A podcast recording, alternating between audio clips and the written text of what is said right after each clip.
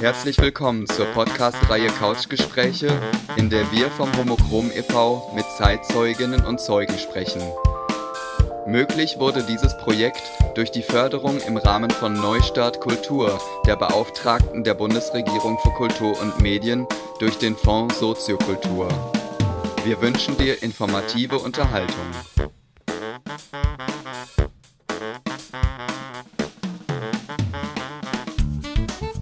Einstieg wäre, von dir zu erfahren, A, wo kommst du her und wie ist die kleine Irene dazu gekommen, nach Köln zu kommen?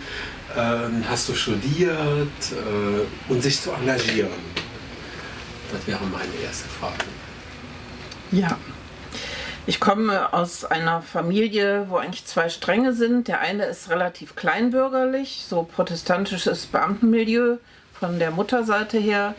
Und auf meiner Vaterseite gibt es eigentlich eine ganz spannende ähm, Konstellation. Mein Großvater war nämlich Heimarbeiter in der Textilarbeit und hat dann äh, sich hochgearbeitet bis zum Leiter eines Junggymnasiums. Den habe ich zwar nie kennengelernt, aber dadurch war so ein bisschen etwas akademischerer Touch auch in der Familie. Ja, und ich habe, wie es üblich war, in dem Milieu dann eben auch studiert, Geschichte und Deutsch. Und ähm, ich wollte eigentlich nach Freiburg gehen, bin dann aber doch in Köln gelandet, obwohl weder Geschichte noch Deutsch hier besonders gut besetzt waren auf den Lehrstühlen. Und ja, hab dann hier, bin ich einfach auch letztlich hängen geblieben. Ähm, wo, wo bist du aufgewachsen und wann war das gewesen, wo du in Köln, nach Köln gekommen bist? Aufgewachsen bin ich in Düsseldorf und 1972 äh, bin ich dann zum Studium nach Köln gekommen. Wenn du etwas über die damalige Zeit sagen könntest, wie du das empfunden hast, gerade, äh, ich weiß, es war ja auch eine Zeit des Aufbruchs, mhm. gerade auch für Frauen. Ähm, wie, hat das, wie ist das bei dir persönlich gewesen? Wie hast du diese, diese Zeit empfunden? Und dann hast du dich ja auch angefangen, spezifisch zu engagieren. Wie kam es dazu? Welche konkreten Anlässe gab es dahinter?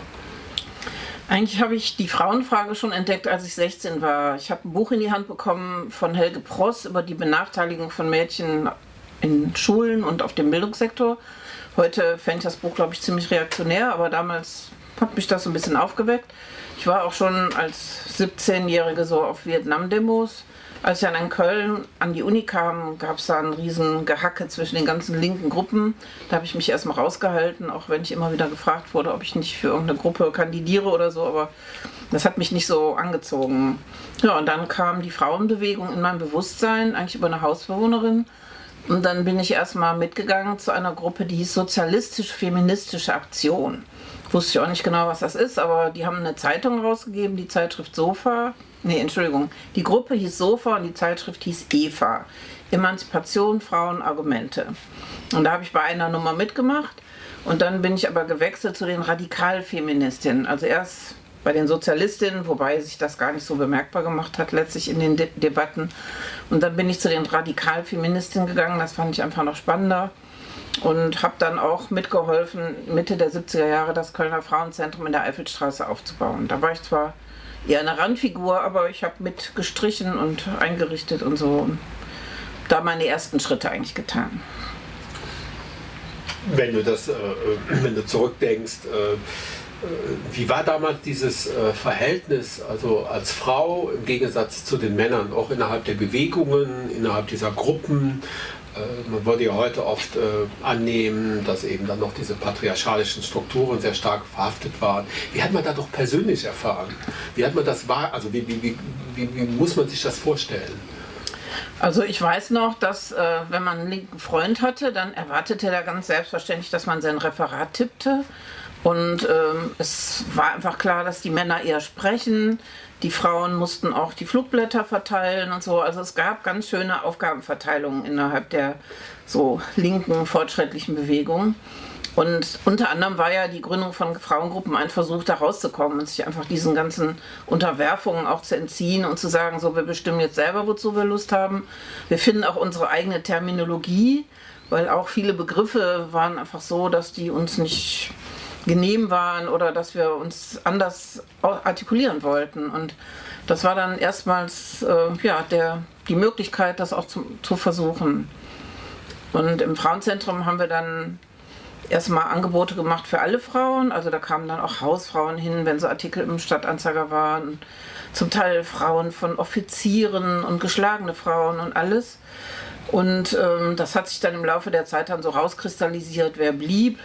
In Köln waren das sehr viele Sozialarbeiterinnen und Sozialpädagoginnen und auch Journalistinnen. Und das hatte natürlich den super Effekt, dass wir auch relativ viel Presse hatten. Ich glaube, damals waren auch die, die rechtliche Situation noch durchaus so gestaltet, dass es viele Punkte gab, wo, wo Frauen ganz offen in der zweiten Reihe waren. Also ich erinnere mich irgendwo dran, in den 60er Jahren erst wurde das abgeschafft mit dem Bankkonto. Nee, das ist sogar, glaube ich, äh, noch später. Noch später. Also, ich vergesse das immer. Das müsste ich jetzt nachgucken. Erzählen zu dieser, dieser ja. Situation, in der tatsächlich die Frauen damals auch rechtlich gesehen waren.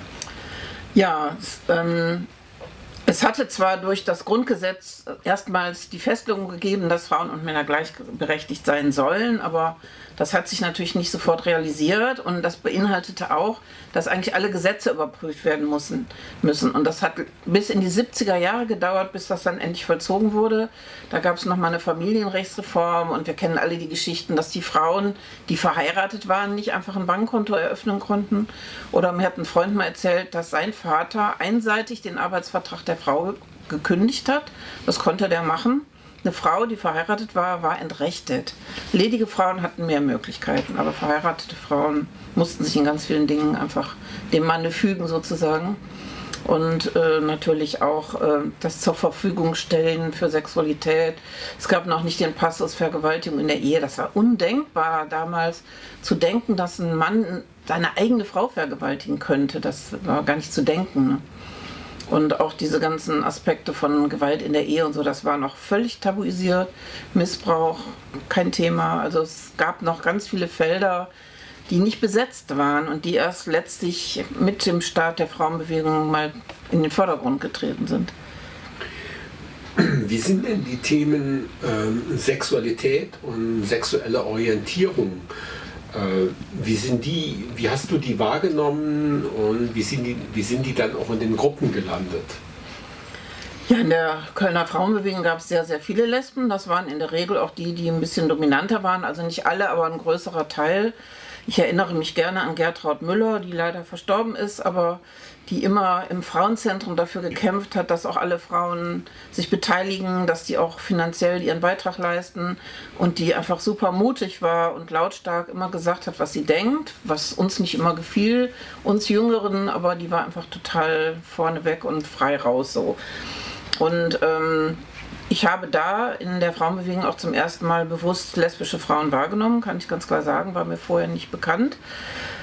Wobei ich jetzt sagen muss, das stimmt eigentlich nicht, fällt mir gerade ein, sondern in meiner Schulzeit habe ich ein lesbisches Mädchen erlebt, die ähm, in der Jugendherberge dann sich mal an andere herangemacht hat und die ist sofort von der Schule geflogen. Und das war am Anfang ganz kurz Intermezzo, was ich eigentlich auch fast wieder vergessen hatte dann. Ja, und ähm, Thema Sexualität war natürlich sehr groß. Das hatte zunächst mal sehr viel mit einer aufoktroyierten Sexualität zu tun, die heterosexuell dominiert war. Aber mit der Zeit ähm, haben Frauen dann natürlich auch ihren eigenen Körper stärker entdeckt und es war dann fast in der Frauenbewegung angesagt, wer fortschrittlich ist, muss jetzt lesbisch werden. Und da gab es zwei Gruppen in dem Kölner Frauenzentrum, die sogenannten Uris und die Movies.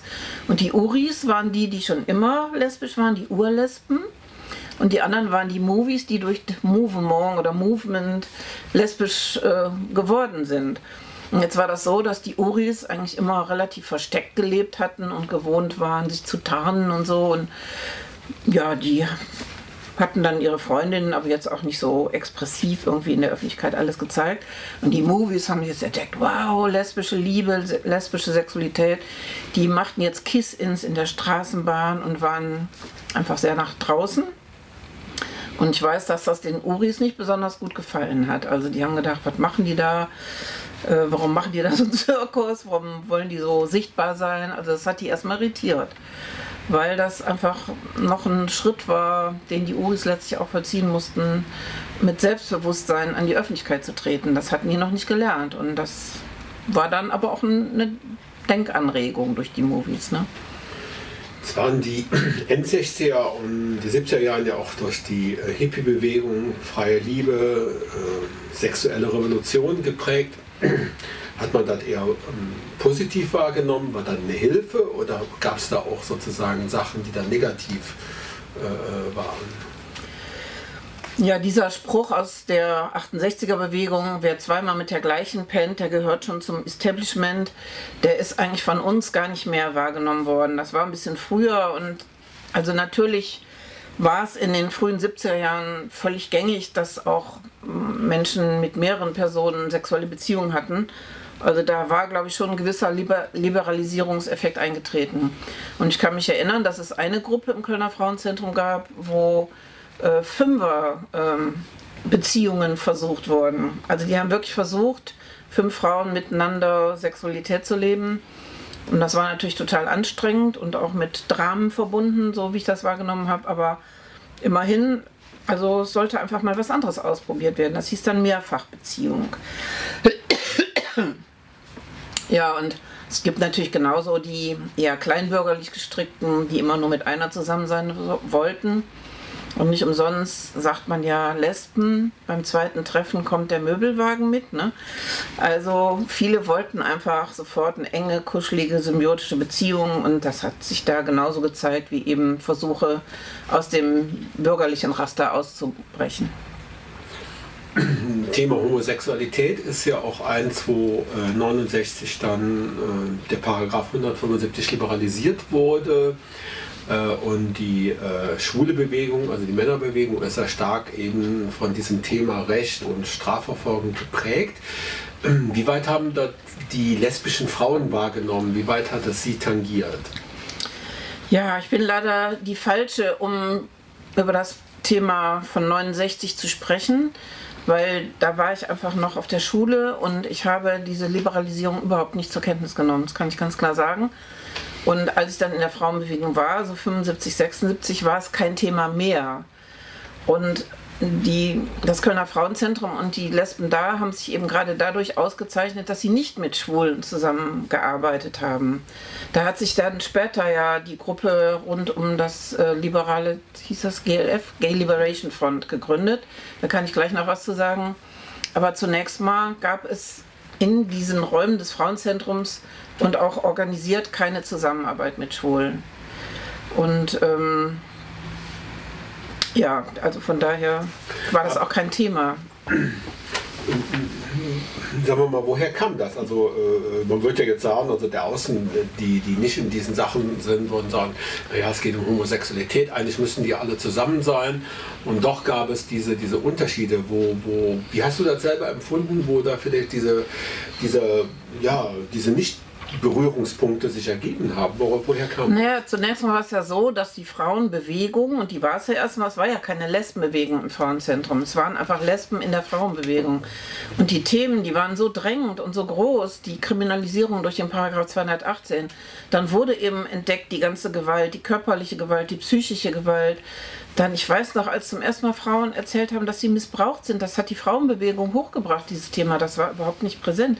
Das waren so unfassbar existenzielle Probleme auch, dass die, die Rechte von anderen, ich meine, wir haben uns zum Teil auch mal um Indianer gekümmert oder Indigene, würde man heute sagen oder so. Aber eigentlich gab es innerhalb ja, dieser Räume so drängende Probleme, dass wir gar keine Kapazitäten hatten, uns jetzt noch um andere zu kümmern, kann ich ganz klar sagen. Und wenn, wären es auch vielleicht eher andere Gruppen gewesen als gerade die Schwulen, weil letztlich ähm, haben wir ja über Männer auch oder ja gegen Männer zum Teil äh, gedacht und empfunden und da war das klar, dass das jetzt nicht gerade eine Gruppe ist, mit der wir uns jetzt als erster solidarisieren. Die gab es natürlich dann auch, aber das kam dann eher im geselligen Teil. Also wenn wir danach dann ausgingen, viele gingen dann ins sogenannte Georges Song zu der Mar Braungart und andere gingen vielleicht auch ins Pimpernel, in eine Schwulenkneipe, in eine explizite. Und da gab es dann natürlich Berührungen. Aber innerhalb der, des politischen Kontextes, der Organisation gab es die Berührungen nicht. Gab es denn. Aber die Schwulen haben sich ja auch nicht für die Frauen eingesetzt. Genau, das muss man jetzt. Das ist meine Frage. Ja. Gab es umgedreht, gab es umgedreht äh, aus dieser entstehenden Schwulenbewegung oder von schwulen Männern oder von Männern überhaupt, die, die so wahrgenommen worden sind, dass sie die, die Anliegen der Frauenbewegung auch wirklich mitgetragen und unterstützt haben? Also ich kann mich an kein einziges Event erinnern, wo irgendwann mal Solidarität von Schwulen für Themen der Frauenbewegung deutlich geworden wären. Was sollten die auf einer 218-Demo? Also ich kann mich nicht erinnern, da welche gesehen zu haben. Es gab mal einen Alexander, der wohnte mit Feministinnen zusammen und der war solidarisch. Was wusste man dann. Es gab einzelne Freunde einfach, aber irgendwie organisiert als Gruppe oder so haben Schwule überhaupt null Interesse für die Frauenbewegung gehabt. Die fanden die Frauen wahrscheinlich auch unmöglich, kann ich mir denken. Und äh, zu laut und zu radikal und so. Viele Schwule waren ja auch nicht besonders progressiv, muss man ja auch mal sagen. Ne? Viele waren ja sehr konservativ auch. Und da gab es einfach keine Berührungspunkte. Das kann man vielleicht auch einfach so stehen lassen. Beide hatten ihre Themen und die waren einfach ganz andere. Ne? Jetzt waren die Schwulen natürlich nicht unbedingt gegen Frauen gerichtet. Es war noch ein bisschen anders. Die Täterschaft äh, ist ja bei der Frauenbewegung einfach eindeutiger gewesen, ne? die Rollen, die da verteilt waren. Überhaupt, wenn man aus der heutigen Sicht zurückblickt, ähm, gibt ja heute viele äh, Identitäten und viele Orientierungen, die immer eine Rolle spielen. Ähm, aber in den 70er Jahren, glaube ich, war das nicht so ausgeprägt.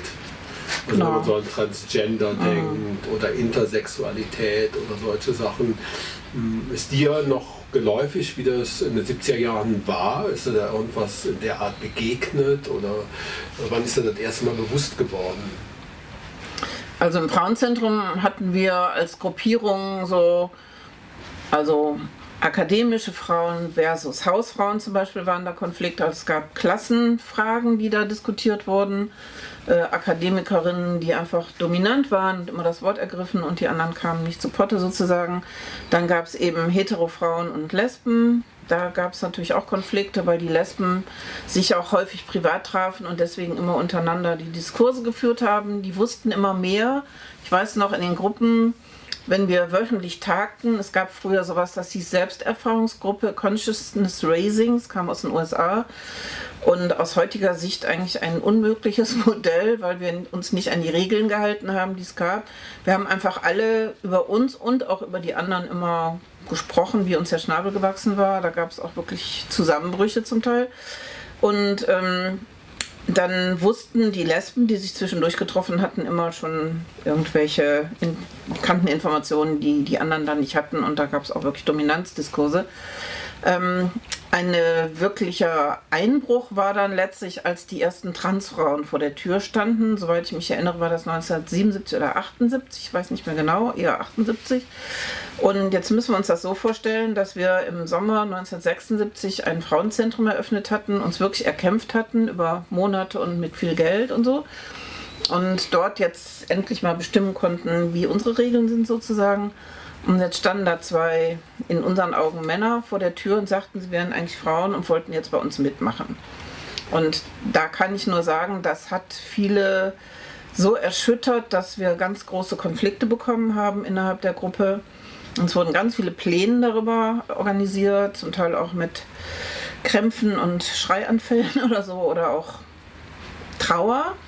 Denn es war dann so, dass die Kölner Frauen, die radikale Frauenbewegung sich dann zerspalten hat darüber. Und 18 Lesben, die überhaupt nicht bereit waren, mit diesen Transfrauen zusammenzuarbeiten, sind dann ausgezogen und das waren gerade eigentlich die federführendsten dieser Bewegung. Und das hat ein ganz großes Loch gerissen, anders kann man das nicht sagen. Und ich gehörte jetzt zu denen, die man Spontis nannte oder wie auch immer. Und ich habe gesagt, okay, wenn die meinen, sie sollen hier mitarbeiten, dann sollen sie das tun. Aber ähm, ja, es ist dann eine von denen auch geblieben und ironischerweise hat sie dann als allerletzte irgendwann das Frauenzentrum zugeschlossen, als das aufgegeben wurde. Sie war die letzte, die noch übrig war. Ja, aber ansonsten hatten wir noch nicht dieses ganze Programm, was man heute hat mit den verschiedenen Identitäten und so. Also es, es gab dann eher so diese SM-Debatten, wer ist jetzt was und so weiter, also in dem Bereich. Aber das hat auch ganz viele Lesben nicht interessiert. Das war auch wieder nur eine kleine Gruppe, die sich in diesen Kategorien bewegt hat, in, in diesen Szenen. Und ja, es gab Politlesben, es gab unheimlich unterschiedliche Arten von Lesben einfach. Ne? Aber letztlich ähm, waren das nicht so Ausschlüsse, wie sie heute auch vollzogen werden. Also es gab einfach so ein Nebeneinander von den verschiedenen Arten von Frauen und ähm, es war nicht so mit harten Kämpfen verbunden. Ich würde gerne gleich nochmal irgendwann ja. auf die GLF kommen. Genau, da wollte ich immer, ja. gleicher Gedanke. Ja, genau.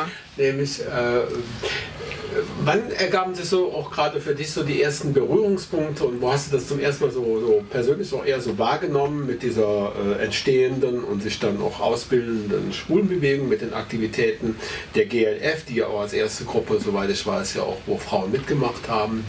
Ähm, ja, also die äh, Kontakte zu den Schwulen verliefen eigentlich über die Gruppe Gay Liberation Front. Äh, wir hatten irgendwann gehört, dass die sich gegründet haben und nach einigen Jahren als reiner Männerverein haben die sich irgendwann auch für Frauen geöffnet. Und da kannte man einfach ein paar Frauen, die da hingingen. Erstmal haben, glaube ich, viele von uns unterstellt, die wären keine richtigen Feministinnen so. Wir haben dann aber irgendwann gemerkt, dass die meisten es doch irgendwo waren. Und ähm, die haben dann auch Veranstaltungen gemacht. Dann ist ja auch irgendwann das erste Schulz gegründet worden. Und dann war das auch attraktiv. Die haben Partys veranstaltet und so. Und dann war es dann auch üblich, dass die Kreise sich mischten. Aber das hat schon bis Anfang der 80er Jahre, würde ich denken, gedauert. Und da war eben so eine Künstlerin wie Carla Rostock, leider auch inzwischen verstorben. Dann Hannelore Dietzel. Es gab einfach so Frauen, die vor allem über, zum Thema Homosexualität und Diskriminierung als homosexueller Mensch oder eben auch homosexuelle Frau, die dieses Thema bearbeiten wollten. Und ja, das haben wir dann irgendwann gesehen, dass das auch seine Berechtigung hat.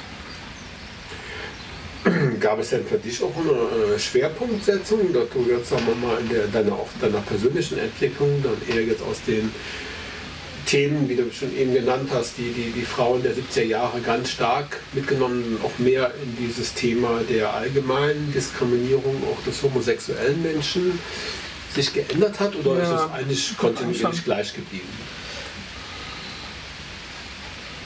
Für mich war das zum Teil dann auch eine Herausforderung als Historikerin, denn ich fand auch die Diskriminierung von Homosexuellen sehr interessant, vor allem auch während des Nationalsozialismus. Und ich habe mich dann zunehmend auch mit dem Thema beschäftigt und 1984 kam die Idee auf, den Kölner Frauengeschichtsverein zu gründen. Zu dem Zeitpunkt hätte sich noch niemand von uns vorstellen können, dass wir mal gleich zwei Rundgänge zur Lesbengeschichte anbieten können, weil es gab fast keine Quellen. Also wir haben da auch nicht unbedingt nach gesucht, weil wir dachten, die gibt es eh nicht. Und dann im Laufe der vielen Arbeit, die wir dann geleistet haben, an Quellen in Archiven und so weiter, haben wir ab und zu gesehen, aha, da ist eine katholische Politikerin und die lebte lebenslang mit einer Frau zusammen und deren Namen kennen wir auch. Es gab ein, zwei Quellen in deren Nachlass, der ansonsten gesäubert worden war, die auf diese Lebensgemeinschaft hinwiesen. Ansonsten war man zum Teil aufs Adressbuch angewiesen oder so. Und in einem Fall kam auch mal eine Großnichte vorbei und hat uns das explizit gesagt. Also es waren manchmal auch wirklich wichtige Hinweise aus der Bevölkerung. Und dann haben wir Puzzle zu Puzzle gefügt und konnten dann irgendwann einfach auch mal zu dem Thema geschichtlich was anbieten.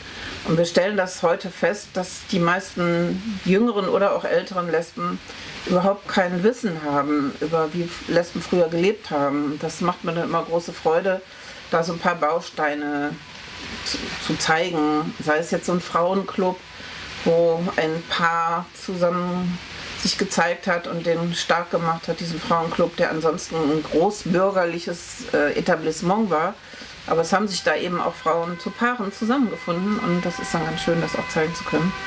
Oder eben auch während des Nationalsozialismus ähm, den Unterschied auch in der Verfolgung zu Männern aufzuzeigen.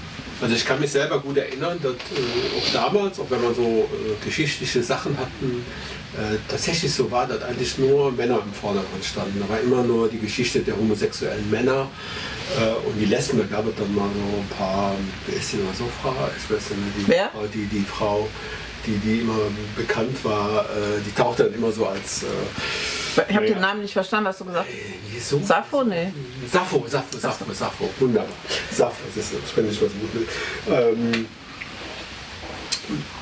also es scheint ja so zu sein, man musste diese Geschichte erst entdecken.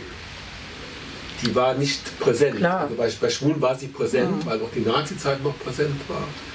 Aber bei Frauen war sie nicht präsent, die lesbische Geschichte. Also es war zuvor nie eine lesbische Geschichte aufgeschrieben worden, irgendwie zusammengestellt worden. Natürlich kannten einige den Namen der Sappho, dieser griechischen Dichterin, die Texte auf Männer und auf Frauen verfasst hat, äh, Liebesgedichte. Aber ähm, das war auch immer nur Bildungsbürgertum, der sowas kannte, die anderen auch nicht. Und ansonsten die Namen der bürgerlichen oder auch sozialistischen Frauenbewegung, wo es Lesben gegeben hatte, die waren alle vergessen worden. Und das war wirklich eine Arbeit, die dann die neue Frauenbewegung erst leisten musste, dass sie mal geschaut hat, so auch in der Frauenbewegung der Jahrhundertwende um 1900 waren federführende Frauen einfach homosexuell, ganz klar. Sie haben es in der Regel nicht zum Thema gemacht, aber es gab auch Einzelne, die sich durchaus für die Abschaffung des Paragraph 175 eingesetzt haben, offen. Und äh, ja, die Situation von Lesben im NS, die war ja völlig äh, unklar. Und dann bedurfte es wirklich Forscherinnen wie Claudia Schuppmann oder so, die dann Bücher verfasst hat, Zeit der Maskierung und einfach mal geguckt hat, so, Frauen sind nicht verfolgt worden unter einem Paragraph, der ihre Sexualität und ihre Liebe kriminalisiert, wie es bei den Männern war. Es wurde nicht mal für verfolgungswürdig erachtet, wenn Frauen zusammenleben. In Österreich war das übrigens anders, da gab es einen Paragraphen, der auch Lesben betroffen hat. Aber ähm, welcher Art die Diskriminierung nun war von lesbischen Frauen, eben seit wir Quellen haben, das musste man natürlich erstmal mühs mühsam zusammentragen und ist noch lange nicht abgeschlossen, dieser Prozess. Gab es da Sachen, wenn du so zurückdenkst, die dich selber überrascht haben oder die dich richtig, äh, wie soll man sagen, sagst, wow, Ja, ich habe manchmal Frauen entdeckt, wie zum Beispiel hier in Köln Hertha Kraus. Da ist es mir übrigens auch gelungen, die als Steinskulptur auf den Rathausturm zu bekommen. Da sind vier frauenliebende Frauen drauf. Ähm, Hertha Kraus war eine ganz großartige Person. Die war eigentlich äh, Böhmen, in Prag geboren, Ende des 19. Jahrhunderts und hatte Soziologie studiert, war zuerst auch kriegsbegeistert gewesen 1914, hat dann aber ganz schnell die Kehrtwende zum Pazifismus vollzogen. Und sie hat dann bei den Quäkern mitgearbeitet und hatte dann so Positionen für einen Städtetag. Und da hat Adenauer sie gesehen, als sie 25 Jahre alt war. Und er hat die dann nach Köln geholt und die wurde dann im Sozialamt Leiterin eines ganz, einer ganz großen Stabsstelle sozusagen und wurde damit als, sie war auch Jüdin, ledig, Migrantin in der SPD und in der Arbeiterwohlfahrt, wurde sie dann katholischen Familienvätern vor die Nase gesetzt. Man kann sich vorstellen, dass das erstmal ein dickes Ding war. So, und mit der Zeit ähm, habe ich dann gesehen, es gab immer Briefe, äh, grüßen Sie Peter und so. Und ich dachte mal, wer ist denn jetzt Peter? Hund, Katze, Freund? Und irgendwann kam dann raus, dass ihre Lebensgefährtin Peter genannt wurde. Und zwar auch von Adenauers, auch von Stadtverordneten. Adenauer hat lebenslang Kontakt mit Hertha Kraus gehalten, obwohl er wusste, dass sie in einer Lebensgemeinschaft mit einer Frau lebt, mit Gertrud Schulz. Und äh, Hertha Kraus ist äh, ganz früh ins Exil gegangen. Direkt im Frühjahr 33 ist die abgehauen, weil sie die Kontakte zu den Quäkern in den USA hatte. Und natürlich ist Gertrud Schulz mit. Adenauer hat seinen Sohn Max dahin geschickt, also es gab keine Berührungsängste. Und die hat noch ganz tolle Sachen später auch gemacht und war einfach eine Frau, mit der zu beschäftigen es sich sehr lohnt. In Köln ist sie am bekanntesten dafür, weil sie die Rieler Heimstätten geschaffen hat.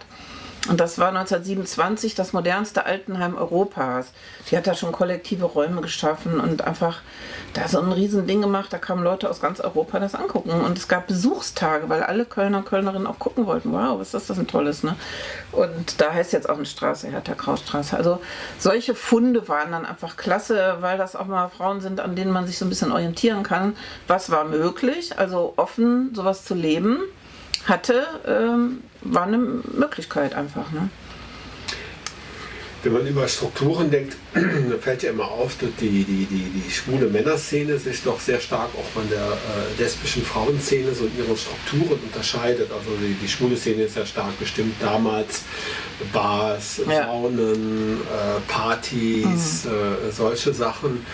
Ähm, wie hast du selber diese Entwicklung dann erlebt von den 70ern bis in die 80er rein? Wie hat sich da die, die lesbische Szene in Köln selber dargestellt oder äh, konnte man sie wahrnehmen? Hm. Also eine lesbische Szene als solche habe ich lange nicht wahrgenommen. Ähm, es gab ja ein paar Kneipen, ähm, das sogenannte Candida, da war ich, echt, war, ich, war ich ehrlich gesagt nie drin, ich weiß gar nicht warum. Ähm, dann eben das sogenannte Georges Song, wo aber auch ganz viele heterosexuelle, auch Leiter vom WDR und weiß nicht, was alle waren. Und das war ein sehr gemischtes Publikum. Und eigentlich hatte man immer das Gefühl, dass die Leiterin eigentlich Lesben auch nicht leiden kann. Küssen sollten die sich nicht und möglichst viel verzehren auch. Ne? Das war nicht unbedingt so ein Ort, wo, wo Frau gerne hinging. Und es sind dann aber Anfang der 80er Jahre doch mehr Ausgehmöglichkeiten entstanden. Aber das kommt in keiner Weise an das dran, was die Schwulen hatten. Ich meine, einerseits sind sehr viele Partys in diesen Frauenbewegungskontexten äh, organisiert worden. Ich war auch mal mit bei so einer Gruppe, die eine Zeitung rausgegeben hat, Cobra. Und wir haben dann immer riesige Frauenpartys gemacht in der Eifelstraße 33, in den 200 Quadratmeter. Ähm, da kamen dann aber Lesben und heterosexuelle Frauen beide. Also es waren einfach riesige Tanzpartys. Und ähm, ja, erst in den 80er Jahren hat sich dann ergeben, dass es mehr Ausgehorte gab, aber die waren in der Regel ganz kurzfristig, nur die haben nicht lange existiert und ja, es ist in keiner Weise vergleichbar. Saunen gab es keine einzige und ja, die Lesben haben einfach ein komplett anderes Ausgehverhalten, anderes führen ihre Beziehungen ganz anders. Ne? Da ist viel mehr Privatheit und darunter haben ja dann auch die ganzen Kneipenwirtinnen immer gelitten. Und die trinken auch nicht viel. Also letztlich meine Vorstellung ist, sowas hätte immer nur als Club funktioniert. Dass einfach alle ihren Monatsbeitrag zahlen und ob sie dann kommen oder nicht, ist egal. Das wäre eigentlich äh, auch für heute, wenn noch mal irgendwas entstehen sollte, meines Erachtens das einzig machbare finanzielle Modell. Wenn man über die, die schwule Szene damals geredet hat, hat man immer gesagt, das sind halt die Räume, wo man schwul sein konnte. Das war sozusagen ein Erfordernis, weil es halt keine anderen Räume gab, ja kein Internet und all diese Dinge. Äh, könnte man jetzt auch dann auch das wissenschaftlich so sehen, dass es eben bei lesbischen Frauen gar nicht diese, diese Notwendigkeit so gab und dass sie das, diese, diese, diese, dieses Zusammenkommen anders herstellen konnten? Weil als Mann musstest du gar eine Kneipe gehen, man solltest mhm. du den kennenlernen. Auf dem Arbeitsplatz wäre schwierig gewesen. Äh, naja, Gruppe auch schwierig. Die Probleme des Kennenlernens sind, glaube ich, bei Lesben und Schwulen identisch, weil erstmal niemand hat einen Button angehabt oder so. Also eine Zeit lang schon, da gab es ja Lesbenzeichen oder Ketten oder was auch immer. Mit Frau, zwei Frauenzeichen oder ähm, die Doppelaxt, die Labris, da konnte man auch schon mal denken, das ist vielleicht eine Lesbe und so. Aber das war ja nur innerhalb der Frauenszene üblich, nicht sonst. Ja, das Problem mit dem Kennenlernen, das ist ein Problem, was immer wieder in den Quellen aufscheint.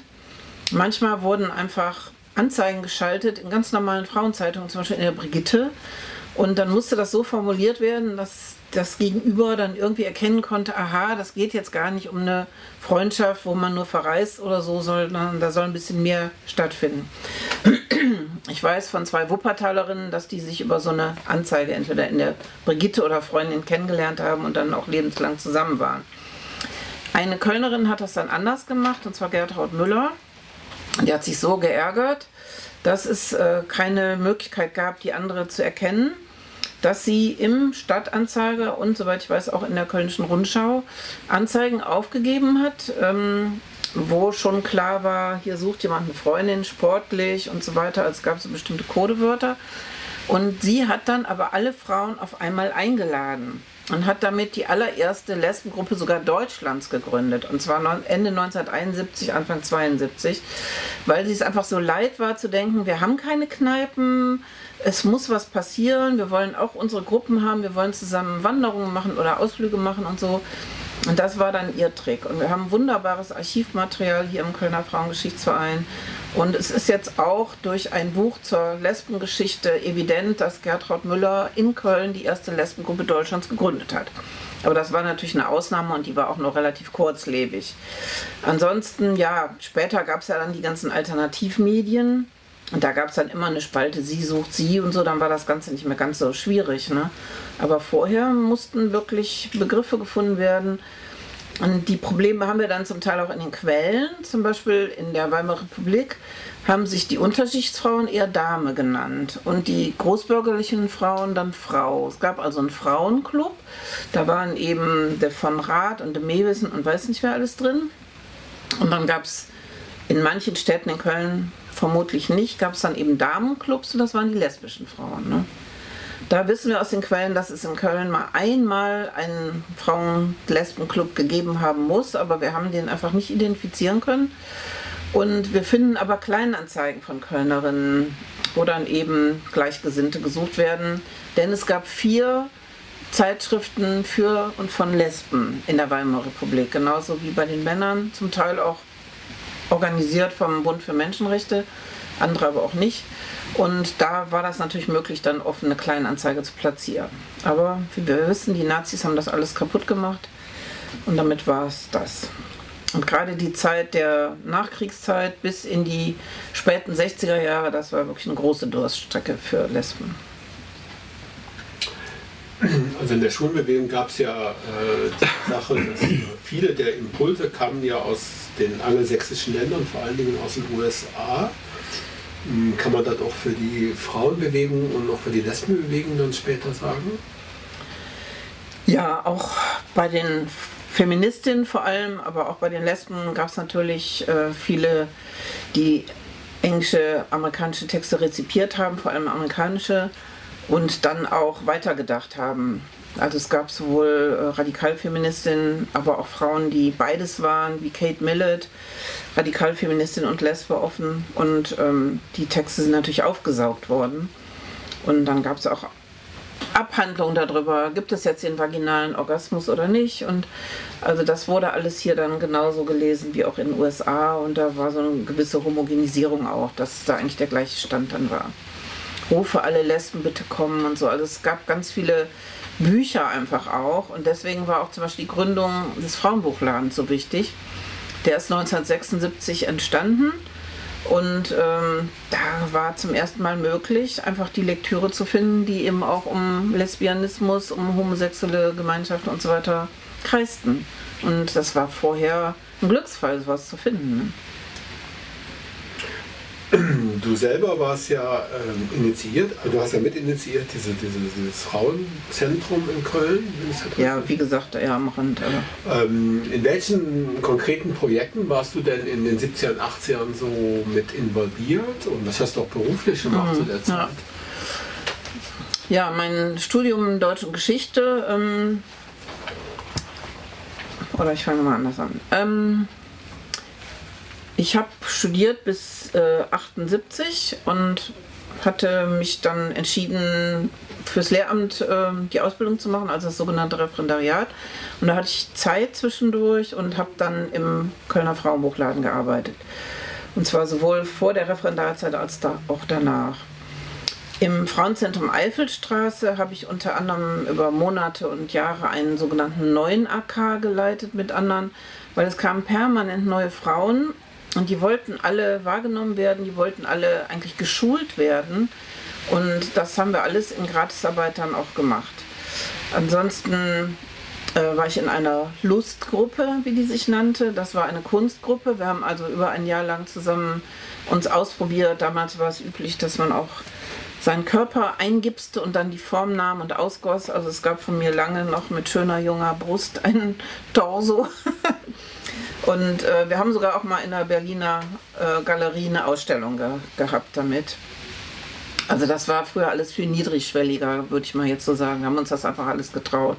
Wir haben Fotos gemacht. Es gibt von mir eine ganz tolle Fotoserie, wo ich einfach von der Frau mich entwickle zum Mann oder umgekehrt, je nachdem, wie man die Fotos liegt.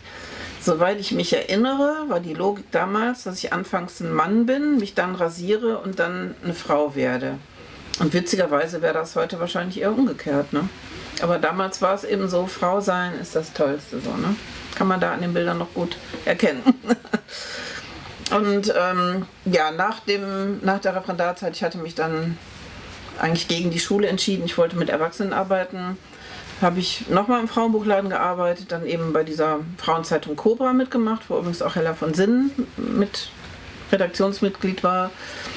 Und ähm, dann habe ich begonnen, Kurse an der Volkshochschule zu geben, auch über Frauen in anderen Ländern. Sehr vermessen, würde ich heute nicht mehr machen, aber damals war das alles nicht so streng. Heute müsste man Ethnologin sein oder am besten selber Migrantin oder weiß nicht was, um sowas machen zu dürfen. Und äh, damals ja, habe ich mich zum ersten Mal mit Klitorisbeschneidung beschäftigt in diesen Kontexten und so. Wir hatten immer Filme und haben dann eben über die Situation von Frauen in verschiedenen Ländern gesprochen. Da habe ich auch Eritreerinnen kennengelernt. Also für mich war das eigentlich eine ganz schöne Zeit. Ja, und im Frauenbuchladen haben wir auch Lesungen organisiert und Mary Daly war da. Das war so eine ganz weltberühmte US-Amerikanerin. Und ähm, ja, da kamen schon unheimlich viele Impulse einfach auch rein. Und über die Arbeit an dieser Frauenzeitung Cobra ist eigentlich auch die Idee entstanden, diesen Frauengeschichtsverein zu gründen. Denn ich hatte da angefangen mit Artikeln über Frauen aus Köln. Das Historikerinnenherz hat natürlich auch da wieder geschlagen. Und da habe ich über Agrippina und weiß nicht wen alles geschrieben. Warum gibt es kein Denkmal für Agrippina in Köln, die Stadtgründerin und so, ne? Ja, und dann kam eine Leserin und sagte dann, mach doch mal einen Stadtrundgang daraus. Und mit meiner damaligen Liebsten habe ich dann diesen Stadtrundgang konzipiert. Die war Pädagogin, das war unglaublich befruchtend, weil sie konnte immer die Methodik und Didaktik beitragen. Ich weiß noch, dass ich beim ersten Frauenstadtrundgang unfassbare Angst hatte, die ersten Worte zu sprechen. Wir haben Ganztagsrundgänge gemacht, wo wir wirklich bei der Kirche St. Ursula begonnen haben und dann eine Stunde im Stadtarchiv waren. Wir waren im NS-Dokumentationszentrum, was noch kaum jemand kannte 1985. Es war völlig unbekannt eigentlich, kann man so sagen. Heute so ein groß anerkanntes Museum von Köln. Und äh, wir haben dann einfach um 5 oder 6 Uhr geendet. Ne? Und das war für viele Frauen so, dass sie sich zum ersten Mal Kinder freigenommen haben. Also es war, hatte wirklich eine große Bedeutung. Und da sind natürlich auch super viele Lesben mitbekommen, aber noch hatten wir nicht die Möglichkeit, da über lesbische Themen zu sprechen. Wir hatten das Material noch nicht. Wir haben angefangen mit vier Büchern. Und wenn man sich heute hier umguckt, unsere Bibliothek, da haben wir doch schon einiges geleistet, kann ich ganz klar sagen in den 80ern, gerade auch mit der Initiative zum Schulz, ähm, glaube ich, war es ja eher gegeben, dass dann plötzlich auch tatsächlich jetzt ähm, die Schwulenbewegung, die Lesbenbewegung, Lesben, Schwule äh, zusammenkamen und sich das Ganze etwas äh, weitete. Ähm, wie selber hast du es wahrgenommen, auch das Schulz? Also im alten Schulz war ich gar nicht so oft, obwohl ich um die Ecke sogar wohnte, in der Antwerpener Straße, aber aus irgendeinem Grund war ich da nicht so häufig. Also es gab mal Gruppenzusammenhänge oder so, aber ich war da eigentlich nicht so ein Dauergast auf den Partys. Im neuen Schulz war ich dann öfters, als es in der Südstadt war. Und ähm, ja, da war ich dann auch häufig tanzen. Ich weiß, dass ähm, das Zusammenkommen von Schwulen und Lesben auch nicht konfliktfrei war.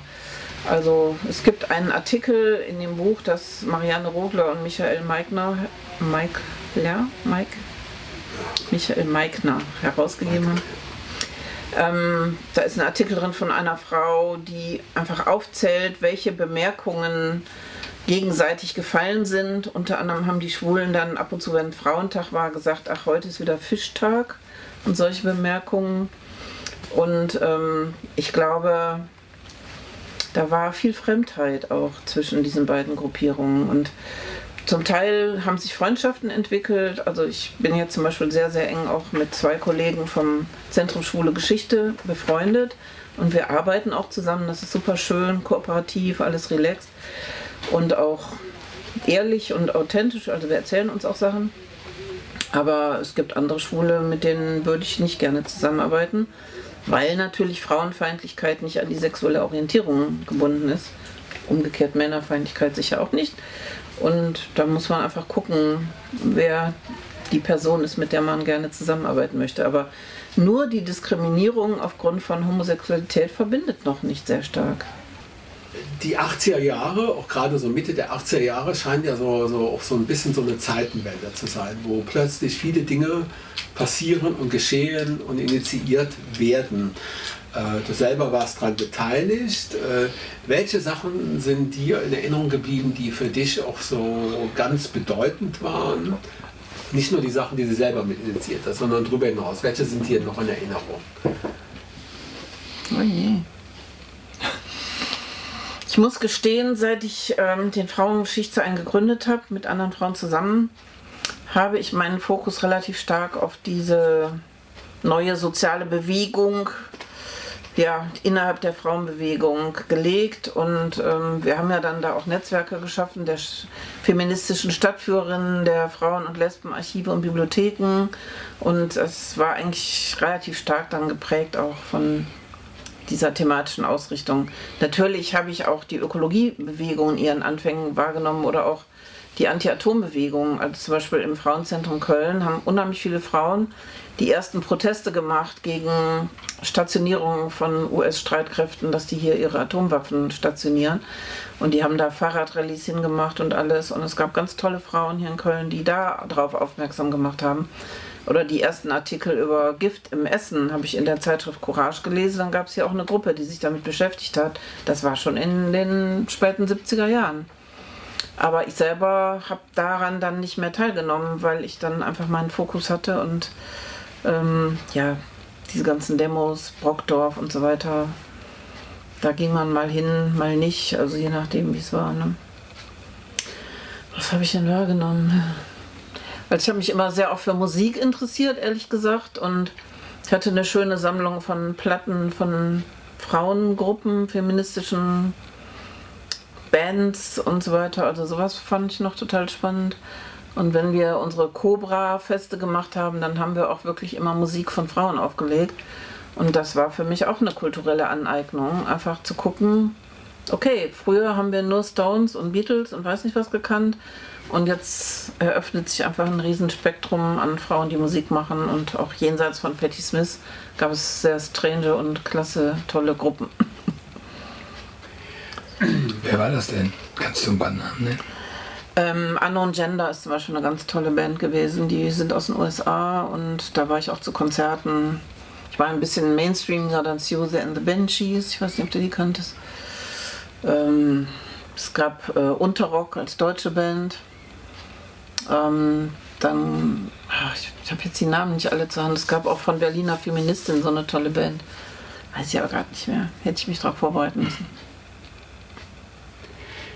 So, Mitte der 80er Jahre äh, gibt's ja. Bist du jetzt auf irgendwas ausgewiesen? Ähm ja, also mir, mir, mir ging es auch, was wir eben sagten, gehört ja auch dazu. Mhm. Was ja auch immer so, so ist das ja auch die, die, die, wie soll man sagen, der, der Geist der Zeit, der da äh, naja. mitmischt. Ähm, in, innerhalb der Schwulenbewegung, der Männerbewegung, bricht ja Mitte der 80er Jahre die AIDS-Geschichte ein, die, die, die, die also sehr bis hin zum Tod von Leuten mhm. natürlich fatale Auswirkungen hat. Äh, die, die Lesben und die Lesbenbewegung ist ja davon tatsächlich nur sehr gering betroffen. Es gab Fälle. Glücklicherweise gab es da eben halt nicht die mhm. Geschichten wie bei den Schwulen.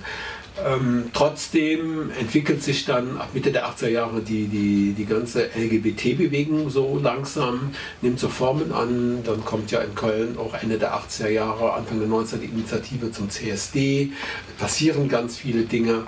Ähm, hast du davon Sachen wahrgenommen? Warst du da teilweise involviert? Warst du dann auch auf den ersten CSDs dabei?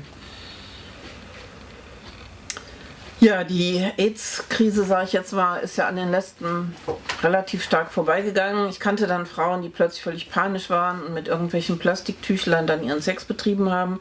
Aber das war auch nur eine kurze Zeit und dann war die Angstwelle eigentlich auch wieder vorbei, dass es Frauen im gleichen Maße treffen könnte. Ähm, die äh, CSDs, ähm, da habe ich gerade diese Anfänge, die noch sehr unorganisiert und spontan waren eher und ähm, ja, von Leuten auch zum Teil aus dem Kontext der GLF herausgebildet worden sind und so, die habe ich nicht wahrgenommen. Aber ich war dann in der Tat auf dem ersten von, wir würden heute sagen, vom Klust organisierten CSD. Äh, das ist jetzt heute ungefähr 27 Jahre her. Ich erinnere mich, dass der Neumarkt äh, unfassbar voll und heiß war und da vor allem leicht bekleidete Männer äh, schwitzend herumstanden und das wir uns dann da durch diese riesen Männerleibermengen durchwühlen mussten, um irgendwo hinzukommen. Und ähm, ja, ich habe mich da ehrlich gesagt nicht so doll wiedergefunden. Also ich stehe nicht auf Schlager, überhaupt nicht. Ich hasse Schlager und so bestimmte Aspekte von dieser schwulen Kultur, die sehr dominant waren, haben mich einfach nicht so berührt, muss ich sagen.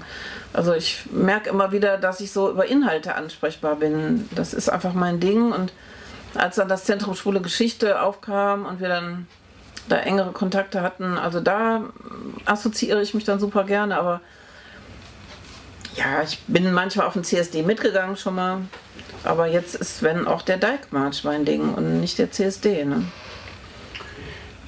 Du hast das ja eben angesprochen mit der äh, Schulkultur und wir, wir, reden das ja hier auch im Kontext dieser ganzen Entwicklung, äh, wo man heute eben LGBT-Sternchen mhm. sagt. Ähm, wo siehst du eigentlich so die, die, auch so von gefühlsmäßig so die größten Unterschiede zwischen dieser, zwischen dieser schwulen Männerszene wenn man sie so gesamt wahrnimmt, die natürlich auch sehr vielfältig ist, und sagen wir mal jetzt äh, der Lesben, der Frauenwelt, wo sind da die größten Unterschiede, so auch so im Persönlichen, wie du eben sagtest, so nackter Oberkörper oder solche Sachen? Ähm, also ich könnte ja jetzt sagen, dass die Schwulen freier sind als die Lesben, aber zum Teil habe ich es einfach nur als narzisstischer empfunden. Ich kann jetzt nicht sagen, dass ich das immer als Ausdruck von Freiheit gesehen habe, was da so passiert. Ich habe wahrgenommen, dass die Lesben und Feministinnen, ich kann das schwer trennen, dass die wesentlich politischer waren, dass die mehr auf der Metaebene sich auch bewegt haben und einfach über Dinge nachgedacht haben, auch über Rollen, ähm, aber auch über andere Themen wie eben ich eben sagte, so Ernährung, Atombewegung, also das ist ganz früh auch aus der Frauenbewegung schon erwachsen, wo glaube ich die meisten Schwulen da an solche Themen noch gar nicht gedacht hätten. Und ähm, auch Rassismus. Also ich habe erlebt, dass es in der Frauenbewegung sehr, sehr früh eine Riesendebatte über Rassismus gab, was auch damit zusammenhing, dass die Migrantinnen politischer waren. Also es gab auch relativ früh Zusammenschlüsse von sehr politischen Migrantinnen und die haben uns dann gesagt, hört mal, was ihr da macht, das ist ja wohl voll der Rassismus und wir wollen mit euch nicht mehr zusammenarbeiten. Und dann gab es wiederum Tagungen, dann gab es wiederum Tagungen von Migrantinnen, die haben nur jüdische Frauen, schwarze Frauen und weiß nicht was zugelassen, aber eben keine weißen Frauen, die äh, sich nicht mit ihrem Rassismus auseinandergesetzt hatten. Und das prägt eigentlich die ganze Szene bis heute. Also ich glaube, dass ähm, die Auseinandersetzungen mit politischen Fragen in großen Kreisen der Lesbenszene präsenter sind als bei vielen Schulen. Du sagst jetzt Szene. Ähm wenn man jetzt natürlich auch in, der, in, der, äh, in, dieser schwulen Bewegung im weitesten Sinne sind die Leute natürlich in den Bewegungen anders äh, als jetzt sagen wir mal die Masse der Leute, mhm. die auch gerade dem CSD hast jetzt ja, dass eben Klar. die Masse der Leute auftaucht. Ähm, es gibt ja auch diese Vorurteile, jetzt sagen wir mal, vielleicht auch positiven Vorurteile von der schwulen Welt gegenüber der Lesbenwelt. Die sind jetzt so oberflächlich, äh, die sind jetzt so äh, wie soll man sagen, die, die, die hüpfen nicht von einem Ast zum nächsten, äh, die sind also treuer, die, die, die, die sind verlässlicher. Solche Sachen, äh, würdest du dem Glauben schenken oder hätte, hat das irgendwo eine Relevanz? Also ich weiß nicht, ob das per se ein Wert ist, wenn jemand treu ist und lange in einer Zweierbeziehung lebt. Also ich möchte das gar nicht bewerten. Ähm, ich denke, wichtig ist, dass es den Leuten gut geht und ich weiß nicht, ob es immer so ein Zeichen für Stärke jetzt auch ist, wenn man permanent anonyme Kontakte hat. Also es kann ich mir auch nur bedingt vorstellen, aber ich habe es so in der Art nicht betrieben, ich kann es nicht beurteilen. Ich glaube auf jeden Fall, ähm, dass es Unterschiede gibt und ich glaube, dass sehr viele heterosexuelle Männer, schwule Männer beneiden, weil die sich einfach äh, ihr Leben konstruieren, wie es für sie gut ist, wie es ihnen gefällt. Und ich glaube, die Unterschiede zu Frauen sind einfach größer als die von heterosexuellen Männern zu schwulen Männern. Also da ist mehr Ähnlichkeit als von schwulen Männern zu homosexuellen Frauen, lesbischen Frauen. Mm, es gibt natürlich auch Frauen, die gerne schnelle Kontakte haben, aber das ist eine absolute Minderheit nach meiner Einschätzung. Und die haben auch oft Probleme, welche zu finden, die das auch möchten. Das ist auch nicht organisiert. Und ähm, ich will aber jetzt wirklich nicht für so eine lesbische äh, Zweiereinheit plädieren, wo man nicht links und rechts gucken kann. Ich kannte aber auch Schwule, die hatten sich überhaupt nichts mehr zu sagen und saßen dann immer beide in ihren Zimmern und spielten gegeneinander Computerspiele und so und gingen dann raus und suchten sich dann noch Partner dazu, mit denen sie dann Sex hatten und dann gingen sie wieder brav in ihre Zweierkiste. Also sowas kenne ich dann auch nur von Schwulen und nicht von Lesben, muss ich sagen. Aber ich kenne auch nicht alle Lesben. ja, das ist natürlich schön. Da wäre auch ein Feld, mal äh, ja. genauer hinzugucken. Ähm, in den 90ern dann, auch mit diesem, wo der Klus, diese, also wo der Klus entsteht, der CSD entsteht, die, die, die in, in Köln ja auch viele Sachen, die vorher so community-basiert sind, dann plötzlich mehr strukturiert sind, äh, Rubicon Anyway entsteht. Ähm, wie hast du da die, die, die Sachen mitbekommen? Wo warst du selber noch involviert? Wo, wo gab es da Überschneidungen, wo man dann in diesen Netzwerken zusammen war? Also ich oder auch der Frauengeschichtsverein, wir konnten uns immer da gut andocken, wo letztlich Feministinnen gearbeitet haben. Das kann ich ganz klar sagen. Also zum Beispiel beim Rubicon mit Carolina Braukmann oder jetzt Birgit Erlenbuch. Da ist das ganz leicht, eine Kooperation herzustellen. Wir können schnell äh, gemeinsame Veranstaltungen planen. Da sind wir auf einer Wellenlänge. Aber ähm, wenn jetzt einfach so ein Lesbenprojekt existieren würde, was gar nicht feministisch ist und was nicht so einen Wert auf Inhalte legt äh, wie wir, dann würde da auch gar nicht so ein großer Kontakt zustande kommen, kann ich mir vorstellen. Also letztlich ist der Feminismus der verbindende Kit, kann ich gar nicht anders sagen. Es gibt es aber auch gerade, soweit ich das wahrnehmen kann, äh, auch gerade in der Szene auch so eine, so eine große Auseinandersetzung, wo es um diese, diese Do die Deutungshoheit des Feminismus geht. Da gibt es dann die, die Queer-Feministinnen, äh, dann gibt es also die, die, die, wie soll man sagen, die älteren Feministinnen und da gibt es auch heftige Auseinandersetzungen. Mhm. Auch in Köln gibt es das, vielleicht nicht so stark wie in dieser Blase Berlin, mhm. wo es da sehr extrem ist und ein bisschen die, die, die, die Zeitung getragen wird. Ähm, wie, wie siehst du diese Diskussion da, diese Auseinandersetzungen und wo, wo kommt das her? Ist das eine neue Sache? Gab es das schon in den 70ern? Oder also wenn man so weit zurückging? Ja, die ähm, Unterschiede im Feminismus haben natürlich unheimlich viel zu tun mit Judith Butler einerseits, was die theoretische Seite angeht, und andererseits mit den Transmenschen, die in die Bewegungen insgesamt hineingekommen sind. Das sind einfach zwei Herausforderungen und ähm, ich hatte schon erwähnt, also 1977 oder 78 standen eben die ersten sogenannten Transfrauen, damals hießen die noch anders, ähm, standen vor der Tür und beharrten jetzt natürlich auf einer Identität als Frau, die auch hyperfeminin war in unserer Wahrnehmung und ähm, das war schon einfach eine Herausforderung, damit zu leben und klarzukommen und zu sagen, okay, die gehören jetzt dazu, denn sie sagen, sie sind lesbisch, sie sind feministisch und Frauen.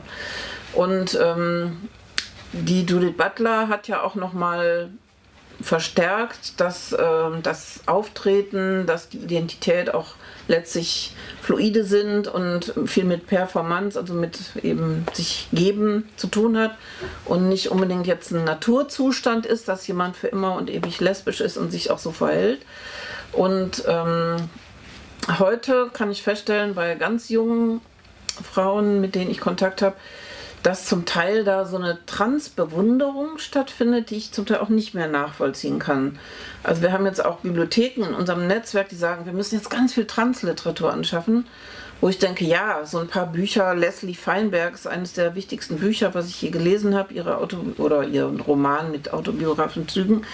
Aber ähm, ich muss das ja jetzt nicht bewundern, dass jemand trans ist. Also da habe ich genauso wenig den Wunsch, jetzt so eine Hochwertung zu schaffen, wie ich das von Lesben habe, sondern ähm, ich habe einfach das Gefühl, das ist was Neues, das ist radikal und da wird jetzt ein bisschen auch ein Kult drum gemacht. Und das passiert auch von Menschen, die selber nicht trans sind. Und da fehlt mir manchmal ein bisschen das Verständnis für, muss ich sagen.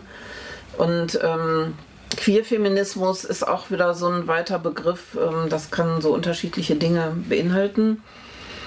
Es gibt im Moment Konflikte, die gab es auch in Köln dieses Jahr auf dem Frühlingstreffen der Lesben, dass zum Beispiel zwei Frauen da einen Workshop machen wollten, bei dem sie darüber sprechen, dass äh, in bestimmten Therapiezusammenhängen unheimlich gehypt wird, dass Jugendliche, die meinen, sie wären vielleicht nicht Mann, nicht Frau, dass die sich sofort operieren lassen und dass denen das auch angeraten wird. Und da fiel auch der Begriff Lambda, diese Jugendorganisation, dass die das eventuell auch forcieren würde. Und dann ist im Netz äh, eine riesen Kampagne gestartet worden gegen diese beiden Frauen, auch mit deren Klarnamen. Und das hat einfach sehr große Auffallungen gegeben, kann ich so sagen. Ähm, ich äh, finde auch, dass ähm, ein gewisses Mindestalter da sein sollte, dass sich jemand operieren lässt, aber das ist letztlich auch die Sache von den Menschen selber. Aber ich denke, also ich habe jetzt auch von welchen gehört, die es wieder rückgängig machen möchten. Ich habe von welchen gehört, die den Prozess haben, die den Prozess begonnen haben, ähm, ja eben Transmann zu werden. Und die fanden, dass sie so aggressiv werden, dass sie das nicht sein möchten. Also die den Prozess deswegen rückgängig machen möchten, dass sie einfach Charakterzüge entwickeln, das fand ich ganz erstaunlich, die sie nicht leben möchten. Das ist sicherlich eine Ausnahme, aber sowas gibt es eben auch immer so ein richtiger Sachse rum mit so, wie man sich das denkt, Socken in Sandalen und so. Und der versteht überhaupt nicht, worüber da diskutiert wird. Diese ganzen Gender-Sachen kennt er nicht. Der beschäftigt sich mit, ein, mit einer einzigen Frau aus der Geschichte, mit Luise Otto Peters von 1848. Und ich, ich brauche den da nicht. Ich möchte den da nicht haben. Für mich ist das nicht mehr heimelig, wenn der da ist. Kann ich ganz klar sagen eine interessante Erfahrung, weil es ja so ein bisschen korrespondiert auch zu so einer Erfahrung, die viele jetzt haben mit dem Verschwinden der ursprünglichen Szene. Also die Schmunzszene löst sich auf, die Lokale werden weniger, es gibt mm. nicht mehr diese Sachen wie früher und da haben ja mm. auch viele Leute doch erhebliche Probleme mit, die das noch so erlebt haben. Die Jungen Klar. das ja anders. Ich glaube, das ist das ich glaube, dass es heute bei vielen Leuten ein ganz großes Bedauern gibt, die was anderes kennengelernt haben eben Szenen, die es heute einfach auch so nicht mehr gibt, wenn man nicht gerade zum autonomen Zentrum gehört oder so. Ähm, es gab nie eine Lesbenbewegung in dem Sinne. Und das hängt damit zusammen, dass eben die einen in der Frauenbewegung waren und die anderen in der homosexuellen Diskriminierungsbewegung. Ja? Also von daher hat es nie ein Zusammengehen gegeben einer gemeinsamen Lesbenbewegung. Aber es gab eben ganz starke Lesben und es gab Lesbenorte und es gab homosexuellen Orte wie Schulz und die gibt es einfach nicht mehr. Und das ist natürlich was, ähm, ja, das ist ein Verlust. 33 ist das auch alles abgeschnitten worden. Ne? Vorher die ganzen Lesbenzeitschriften, die Treffpunkte und so weiter. Es ist dann auch alles abgeschnitten worden. Und ich weiß nicht, ob das unbedingt eine Stärkung ist, wenn es das nicht mehr gibt. Aber anscheinend ist es auch alles nicht mehr nötig. Sonst gäbe es das ja. Inzwischen gibt es in Köln den Trend, dass es sich permanent neue Lesben-Stammtische gründen. Also es gibt jetzt, ich glaube, in Porz oder Poll, in Ehrenfeld zwei, in Nippes zwei, wahrscheinlich in anderen Stadtteilen auch noch, wo ich es nicht weiß. Und das läuft alles über WhatsApp-Nachrichten. Aber viele beklagen, es ist auch ein bisschen Geheimwissen, wenn eine nicht weiß, dass das gibt und wie sie auf die Liste kommt. Ne? Oder es gibt dieses freundliche Übernahmemodell wo einfach einen Abend ausgeguckt wird in einer ganz normalen Kneipe und wo dann so gesagt wird, so heute Abend gehen wir alle in diese eine Kneipe. Das wird auch abgesprochen mit den Besitzern, Betreibern der Kneipe. Und dann treffen sich da alle Lesben, ja, die dazu Lust haben. Aber erstmal muss ich wissen, dass es sowas gibt, um da eben auch dran teilnehmen zu können. Also die Partizipationsmöglichkeiten sind gar nicht unbedingt leichter geworden im Zeitalter des Internets. Ne? Kommen wir nochmal zurück auf die, die Tätigkeiten jetzt hier des, des Frauengeschichtsvereins, auch deine, deine Sachen, die du machst und auch die, zum Beispiel die Zusammenarbeit mit dem Zentrum Schule Geschichte hatten wir ja gerade zuletzt im Zusammenhang mit dem 175 mit Stonewall. Ähm, erzähl Eva was darüber, was, was macht ihr so, wo gibt es da viele Berührungspunkte, was passiert da? Mhm. Ja, wir haben ja als Frauengeschichtsverein ein Riesenfeld von Themen und Lesben sind ein Sektor oder ein Segment, aber jetzt nicht irgendwie dominierend, könnte ich mal so sagen. Wir ähm, schauen zum Teil einfach, was es für Highlights gibt. Und für mich war auch selbstverständlich, dass bei dem Jubiläum von Stonewall ich auf jeden Fall auch schaue. Gab es da Lesben, die da mitgemacht haben? Ähm, welche Rolle haben die gespielt, wie werden die rezipiert, kommen die vor in den Erzählungen und so weiter.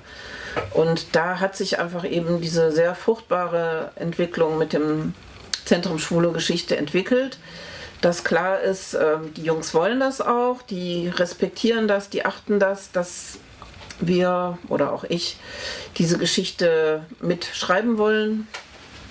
Wir versuchen auch mal sehr politisch zu sein zum Beispiel habe ich jetzt vor einiger Zeit angeregt, dass wir einen Rundgang zur Kolonialgeschichte unter dem Frauenaspekt machen, weil es in Köln auch durchaus Frauen gab, die die Kolonialbewegung sehr aktiv unterstützt haben. Und dann gehen die Stadtführerinnen eben an diese Orte und erzählen diese Geschichte auch von Täterinnenschaft. Also das war von Anfang an ein Anliegen des Kölner Frauengeschichtsvereins, dass wir nicht die Frauen grundsätzlich als Opfer darstellen, die Opfer von Diskriminierung und weiß nicht was alles, sondern auch als Akteurinnen und als Täterinnen auch, sei es jetzt im Nationalsozialismus oder eben bei sowas wie Kolonialismus. Und äh, zum anderen ähm, ist mir irgendwann aufgefallen, dass es so Bilder gibt von der Firma Brügelmann, einer Textilfirma aus Köln, aus dem 19. Jahrhundert, Ende 19. Jahrhundert, wo die Frauen so eng gepresst in einem Saal sitzen und eben mit ihren Nähmaschinen und weiß nicht was für Arbeitsgeräten. Und das sind die gleichen Bilder, die wir aus Bangladesch kennen.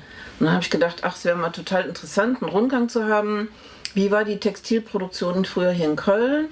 Und wie kaufen wir heute unsere Mode? Und jetzt machen zwei ganz tolle Fachfrauen einen Rundgang zu fairer Mode und zu eben den Arbeitsbedingungen früher hier in Köln und zeigen eben die Ähnlichkeiten auf und wie das dann einfach outgesourced wird, dass früher eben hier die Kölner Landmädchen diese Arbeit betrieben haben aus dem Westerwald und weiß nicht woher und dass das jetzt eben immer weiter gewandert ist bis heute eben ins ferne Asien, dass aber die Anmutung eigentlich sehr ähnlich ist. Und ähm, dann machen wir natürlich auch die üblichen Sachen, teilweise Kirchenführungen und ähm, Stadtteilführungen und natürlich muss auch der Melatenfriedhof vorkommen. Das ist schon ein wichtiges Thema hier in Köln auch. Ja, mit den Lesben sieht es so aus, dass ähm, wir jetzt nicht dauernd neue Lesbenthemen entwickeln können, aber wir gucken einfach, wenn zum Beispiel Jubiläen sind, dass wir dann auch schauen, was können wir über Lesben, über den Anteil von Lesben an bestimmten Daten mitteilen, was können wir selber da erforschen. Und zum Beispiel Stonewall, da wusste ich schon ein bisschen was drüber, aber ich habe mich immer gefragt, ja, waren denn da jetzt Lesben beteiligt oder nicht? Und das war dann eine relativ aufwendige Recherche. Ähm, überall stehen ein paar Sachen, zum Teil auch Halbwahrheiten und so. Und es gibt einfach völlige Widersprüche, ob es jetzt üblich war, dass Lesben in diese Lokale gingen oder nicht. Anscheinend sind, wenn sehr männlich gekleidete Frauen dahin gegangen und vielleicht haben manche Schwule überhaupt nicht wahrgenommen, dass es Frauen waren, das kann ich mir auch noch vorstellen, weil manche Männer sind manchmal auch so ein bisschen unaufmerksam, wie man feststellen kann, was Frauen angeht. Also vielleicht ist es ihnen einfach gar nicht aufgefallen, dass da auch Lesben drin waren.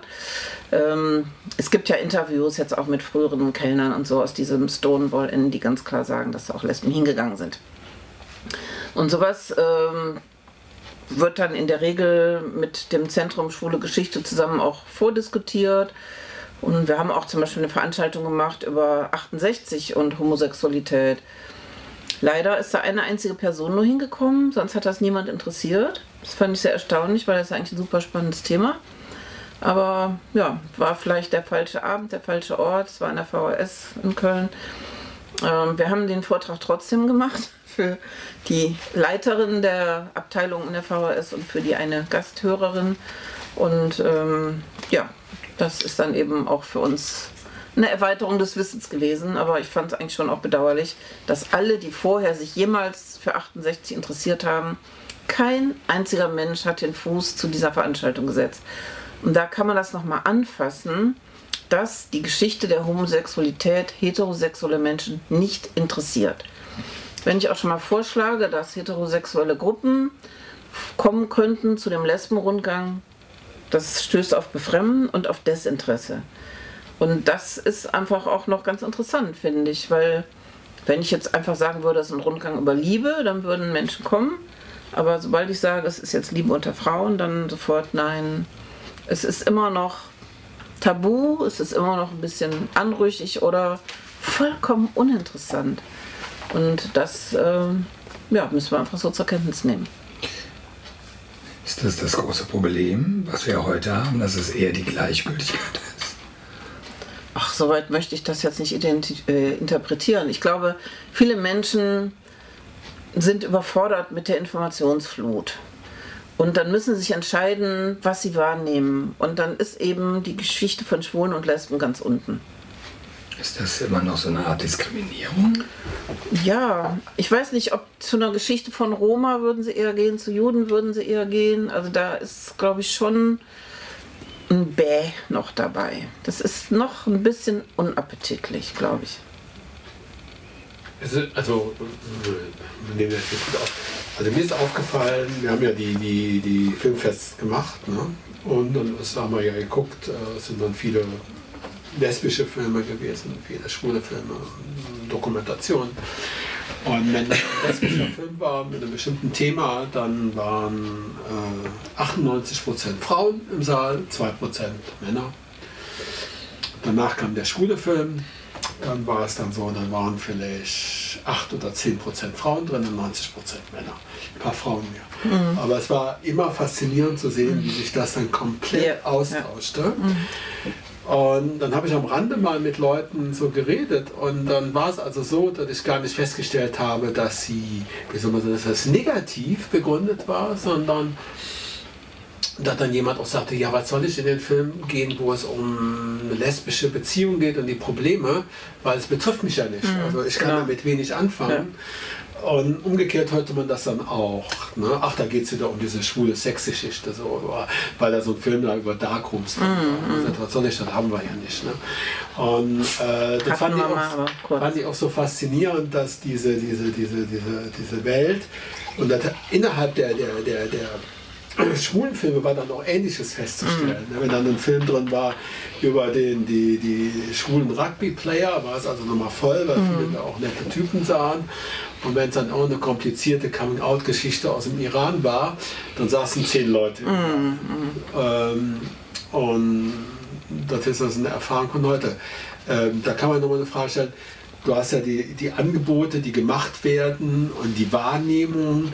Ähm, wie siehst du das eben? Ist das jetzt heute, äh, ist es eigentlich komplizierter geworden? Ist es leichter geworden? Äh, sind Dinge selbstverständlicher oder weniger selbstverständlich? Aus deiner Erfahrung, wenn du so die Sachen machst. Auch innerhalb der Szene mhm. natürlich. Ich mache mit dem Martin Sölle vom Zentrum Schule Geschichte regelmäßig, fast jedes Jahr mit wenigen Ausnahmen, einen gemeinsamen Rundgang, der heißt Laufend Erinnern. Und dann gehen wir zu Plätzen, wo Menschen agiert haben, Schwule oder Lesben, an die wir erinnern wollen, die in der Regel gestorben sind, oder an Räume, die mal Relevanz hatten, wie das Lokal Buschwindröschen. Und ich habe den Eindruck, dass so der Zenit überschritten ist. Also früher kamen da zum Teil 40, 60 Menschen hin und das passiert nicht mehr. Also wir sind froh, wenn wir 10 haben, sage ich mal ganz ehrlich. Und äh, wir machen es trotzdem noch weiter, weil wir selber auch Spaß dran haben. Aber ähm, ich habe schon das Gefühl, dass, dass so bestimmte Themen nicht mehr so im Vordergrund stehen. Es ist natürlich möglich, sich jetzt auch viel mehr im Netz zu informieren. Und vielleicht ist dieses Face-to-Face -face von so einem Stadtrundgang dann auch nicht mehr so modern.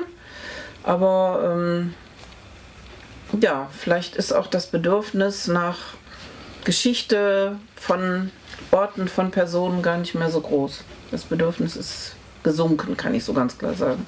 Andererseits, bei der Veranstaltung zu Stonewall waren trotz einer unfassbaren Hitze ja über oder an die 100 Leute da. Also manches ist auch einfach vom Augenblicksmoment abhängig oder auch ob es einen Kick gibt, ist das Thema sexy oder so. Also heute muss ja alles auch noch einen Zusatzkick haben, wenn es interessant sein soll. Einfach nur Informationsweitergabe ist nicht mehr ganz so leicht. Wenn man jetzt nach vorne blickt in die Zukunft äh, und diese ganze Bedeutung, die das hat, also Geschichte, ähm, was würdest du dir da wünschen oder was denkst du, was notwendig ist?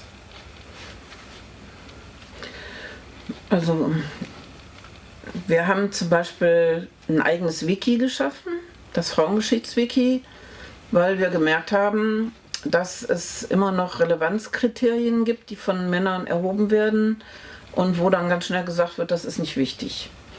Soweit ich weiß, ist zum Beispiel die äh, Seite, die Wiki-Seite der wirklich sehr erfolgreichen lesbischen Sängerin Carolina Braukmann gelöscht worden und das ist mit Relevanzkriterien begründet worden. Es hat sich ein bisschen was verbessert, aber wir haben gesagt, wir sind immer autonome Frauenbewegung gewesen. Dann haben wir eben auch unser eigenes Wiki. Und ich wünsche mir einfach Zeit oder auch Mitarbeiterinnen, die Lust haben, da jetzt noch weitere Beiträge einzustellen über lesbische Frauen auch durchaus. Äh, wir haben jetzt gerade auch eine Förderung von der LAG Lesben bekommen, damit wir noch fünf bis sechs Personen da einstellen können. Und ähm, ich glaube, dass es schon klasse ist, wenn die Informationen, die wir jetzt hier haben, die wir, wo wir Material gesammelt haben, wenn die auch der Öffentlichkeit zur Verfügung gestellt werden, weil es kann sein, dass in zehn Jahren wieder das Interesse unheimlich steigt. Wir haben ja gerade äh, Jugendliche, die Anfang 20 sind, die unfassbar interessiert sind. Das ist auch eine große Freude. Also jetzt in meinem Fall würde ich sagen, die Enkelgeneration, die kommt wieder richtig mit Kraft nach vorne.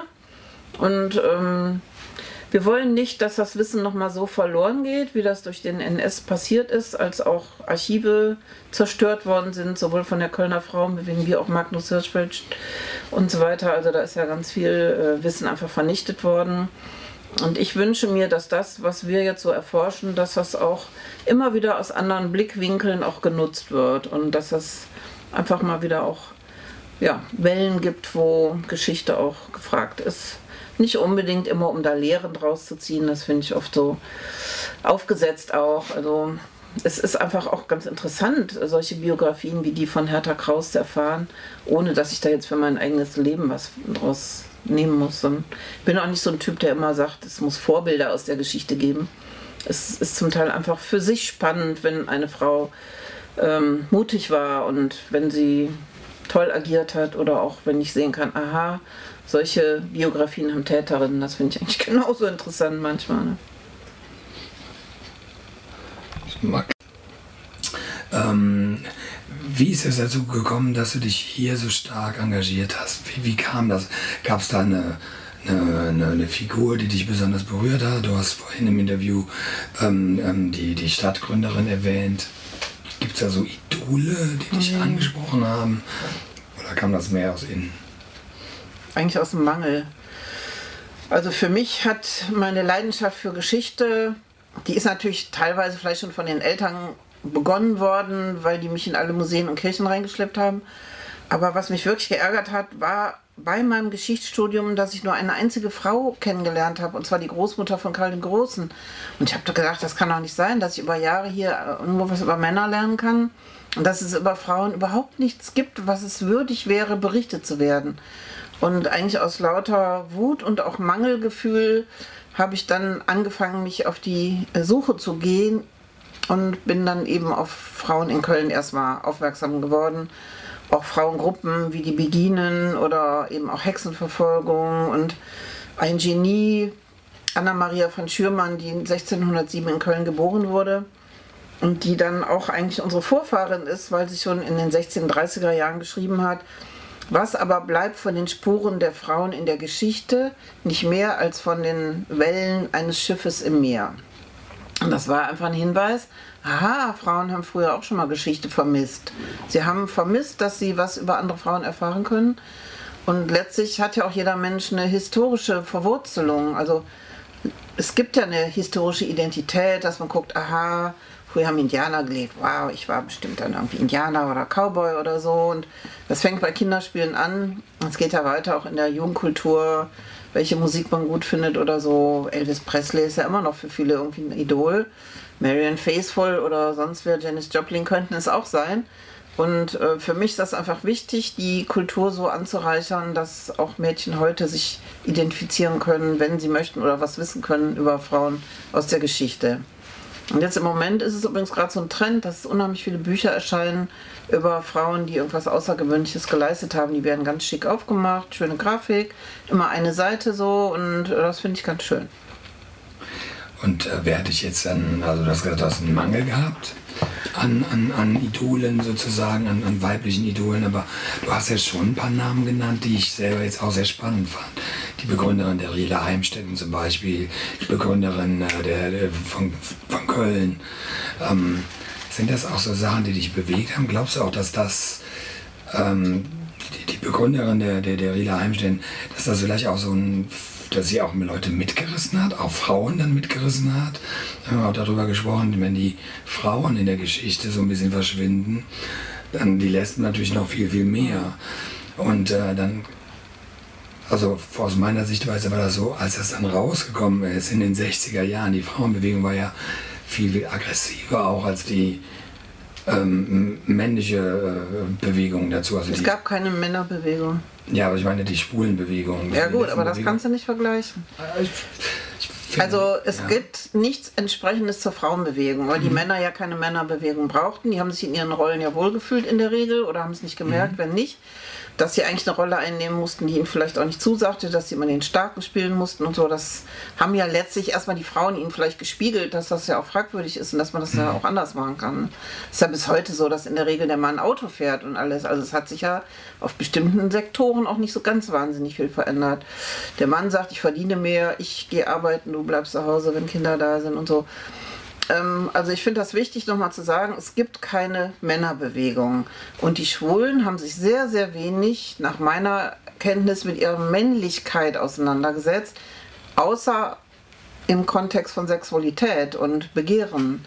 Aber was ihr eigenes Unterdrückungsverhalten ausgeht, ihre Rollenverständnis und so weiter, wie sie sich auf der Straße bewegen und so, es gibt kaum Schwule, die Männlichkeitskritik gemacht haben. Das finde ich immer schade, aber das ist äh, erkennbar. So. Und ähm, ja, Frauen, ähm, ich suche jetzt nicht unbedingt Vorbilder, das würde ich so eben nicht sagen. Das brauche ich, glaube ich, auch nicht, aber ich finde es schön, eben unsere Kultur zu bereichern mit Frauen.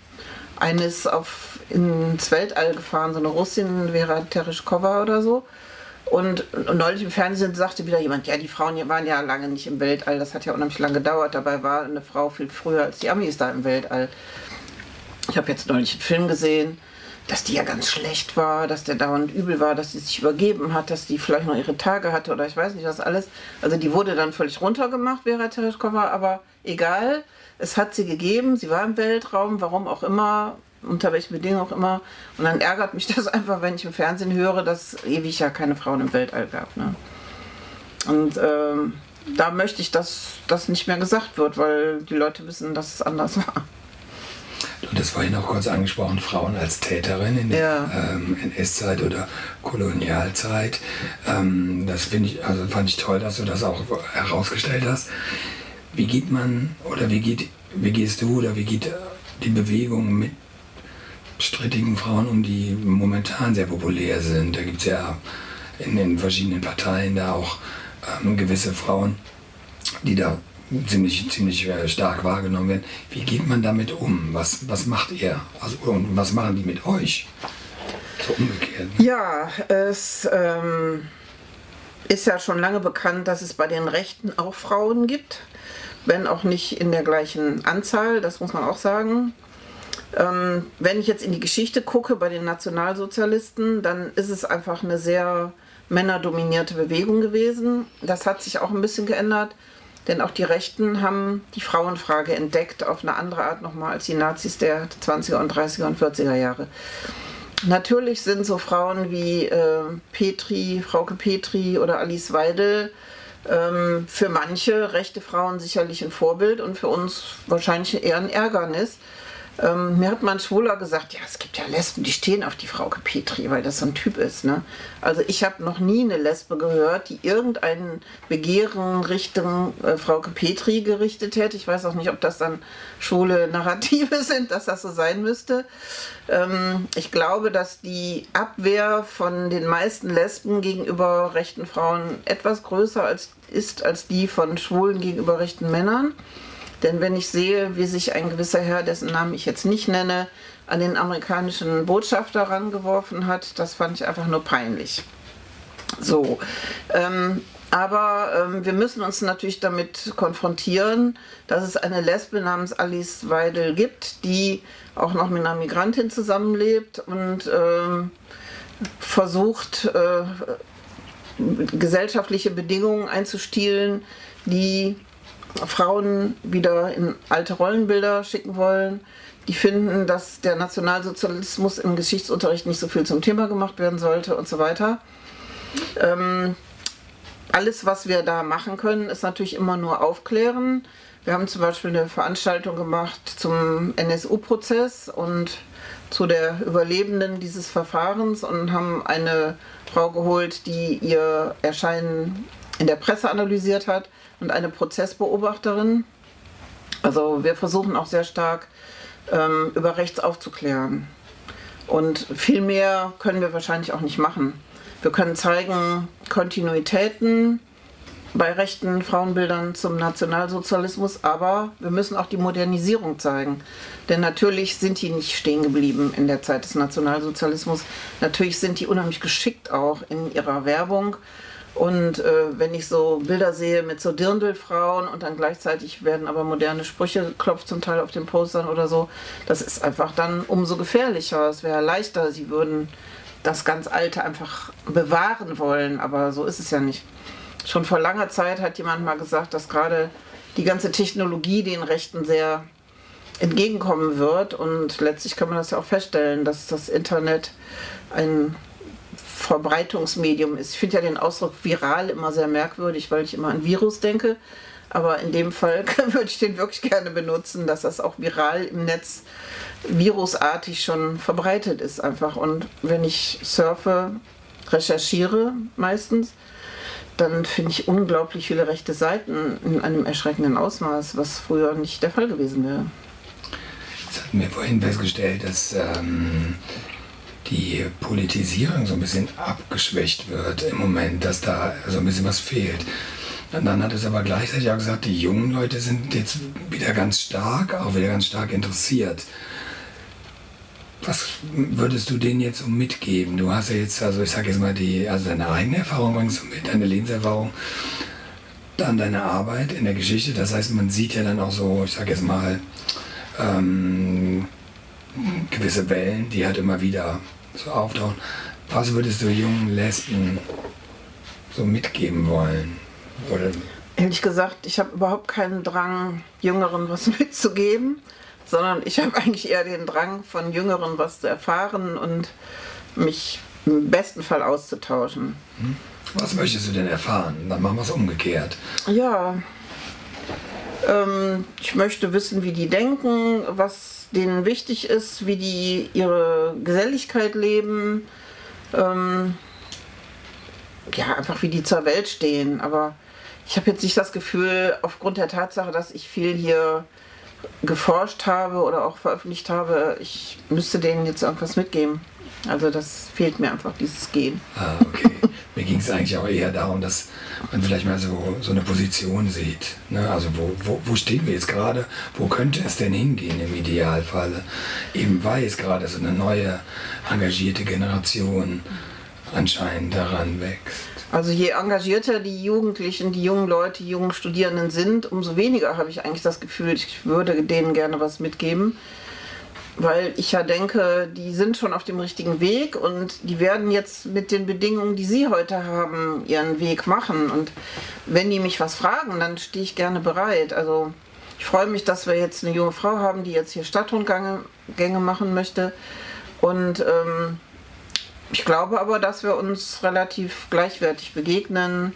Sie mit ihrem Hintergrund und ich mit meinem. Und klar, wenn sie mich was fragt, dann gebe ich mein Wissen weiter, aber ich habe jetzt nicht das Gefühl, okay, was ich schon immer mal sagen wollte oder so, ich weiß nicht. Okay, ja, so sind wir ja dann auch mal Also es gibt ja, also, äh, würdest du denken, ich zum Beispiel würde sagen, dass es heutzutage immer noch so eine Idee in der Community gibt, die ich eigentlich für nicht mehr zeitgemäß halte und dass ich mich auch nicht ähm, im konkreten Sinne mit allen solidarisieren muss, weil einfach da Unterschiede. Ich muss mich nicht mit einer Weidel solidarisieren, nicht mit einem Berger solidarisieren. Ich muss auch mit anderen Leuten mich nicht solidarisieren, kann aber trotzdem natürlich die Grundsatzposition einnehmen, dass niemand aufgrund seiner und und und diskriminiert wird. Und von daher ich einfach teilweise diese, diese, diese, diese Sachen, die auch bei CSDs auch vorgetragen werden, einfach so nicht sehe. Wenn ich einen CSD hier sehe, dann muss ich sagen, da sind viele Sachen dabei. Ne, das ist nicht meins. Genau.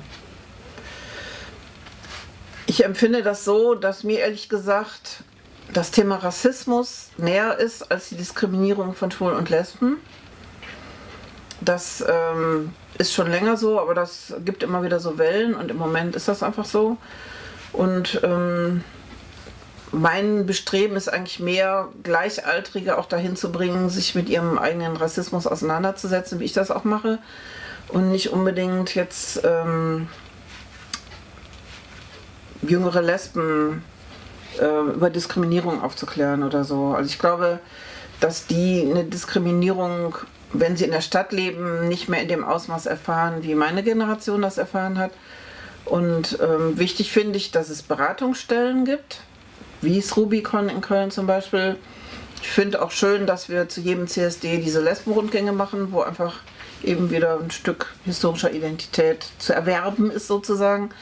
Aber letztlich muss ich ganz ehrlich sagen, dass das Thema Rassismus mich mehr bewegt im Moment als äh, die Diskriminierung von Schwulen und Lesben. Heißt das dann im Umkehrschluss, es gibt nichts mehr, was man ändern könnte an der Diskriminierung oder ist es einfach nur eine Verlagerung der Schwerpunktes? Also ich höre ja von ganz vielen so, also auch von vielen Heterosexuellen so, was willst du denn? Ihr habt jetzt alles, ihr dürft heiraten, ihr könnt die Kinder kriegen, so, was wollt ihr denn jetzt noch mehr? Ich fühle mich einfach nicht als Lesbenaktivistin. Das ist jetzt vielleicht das Missverständnis dabei. Also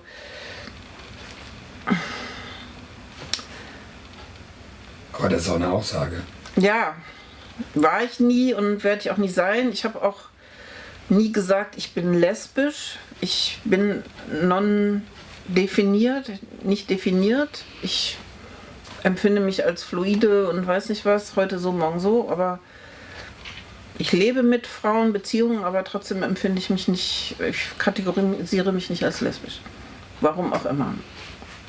Können wir dann nochmal zurück zu dem, äh, zu dem Rassismus-Thema gehen, weil ich finde, das ist was ganz, also es ist eigentlich, finde ich, momentan das, das stärkste Thema, egal was man jetzt ist. Ob man schwul, lesbisch oder trans ist. Ähm, was könnt ihr hier machen, um dem so ein bisschen entgegenzuwirken? Also mir ist bei dem Thema Rassismus auch wichtig, dass wir das mit der Kategorie Frau verknüpfen. Ich komme jetzt nochmal auf die berüchtigte Silvesternacht zurück. Also da war es zum Beispiel so, dass eine Musikerin hier angerufen hat und gesagt hat, sie will eine Demo machen.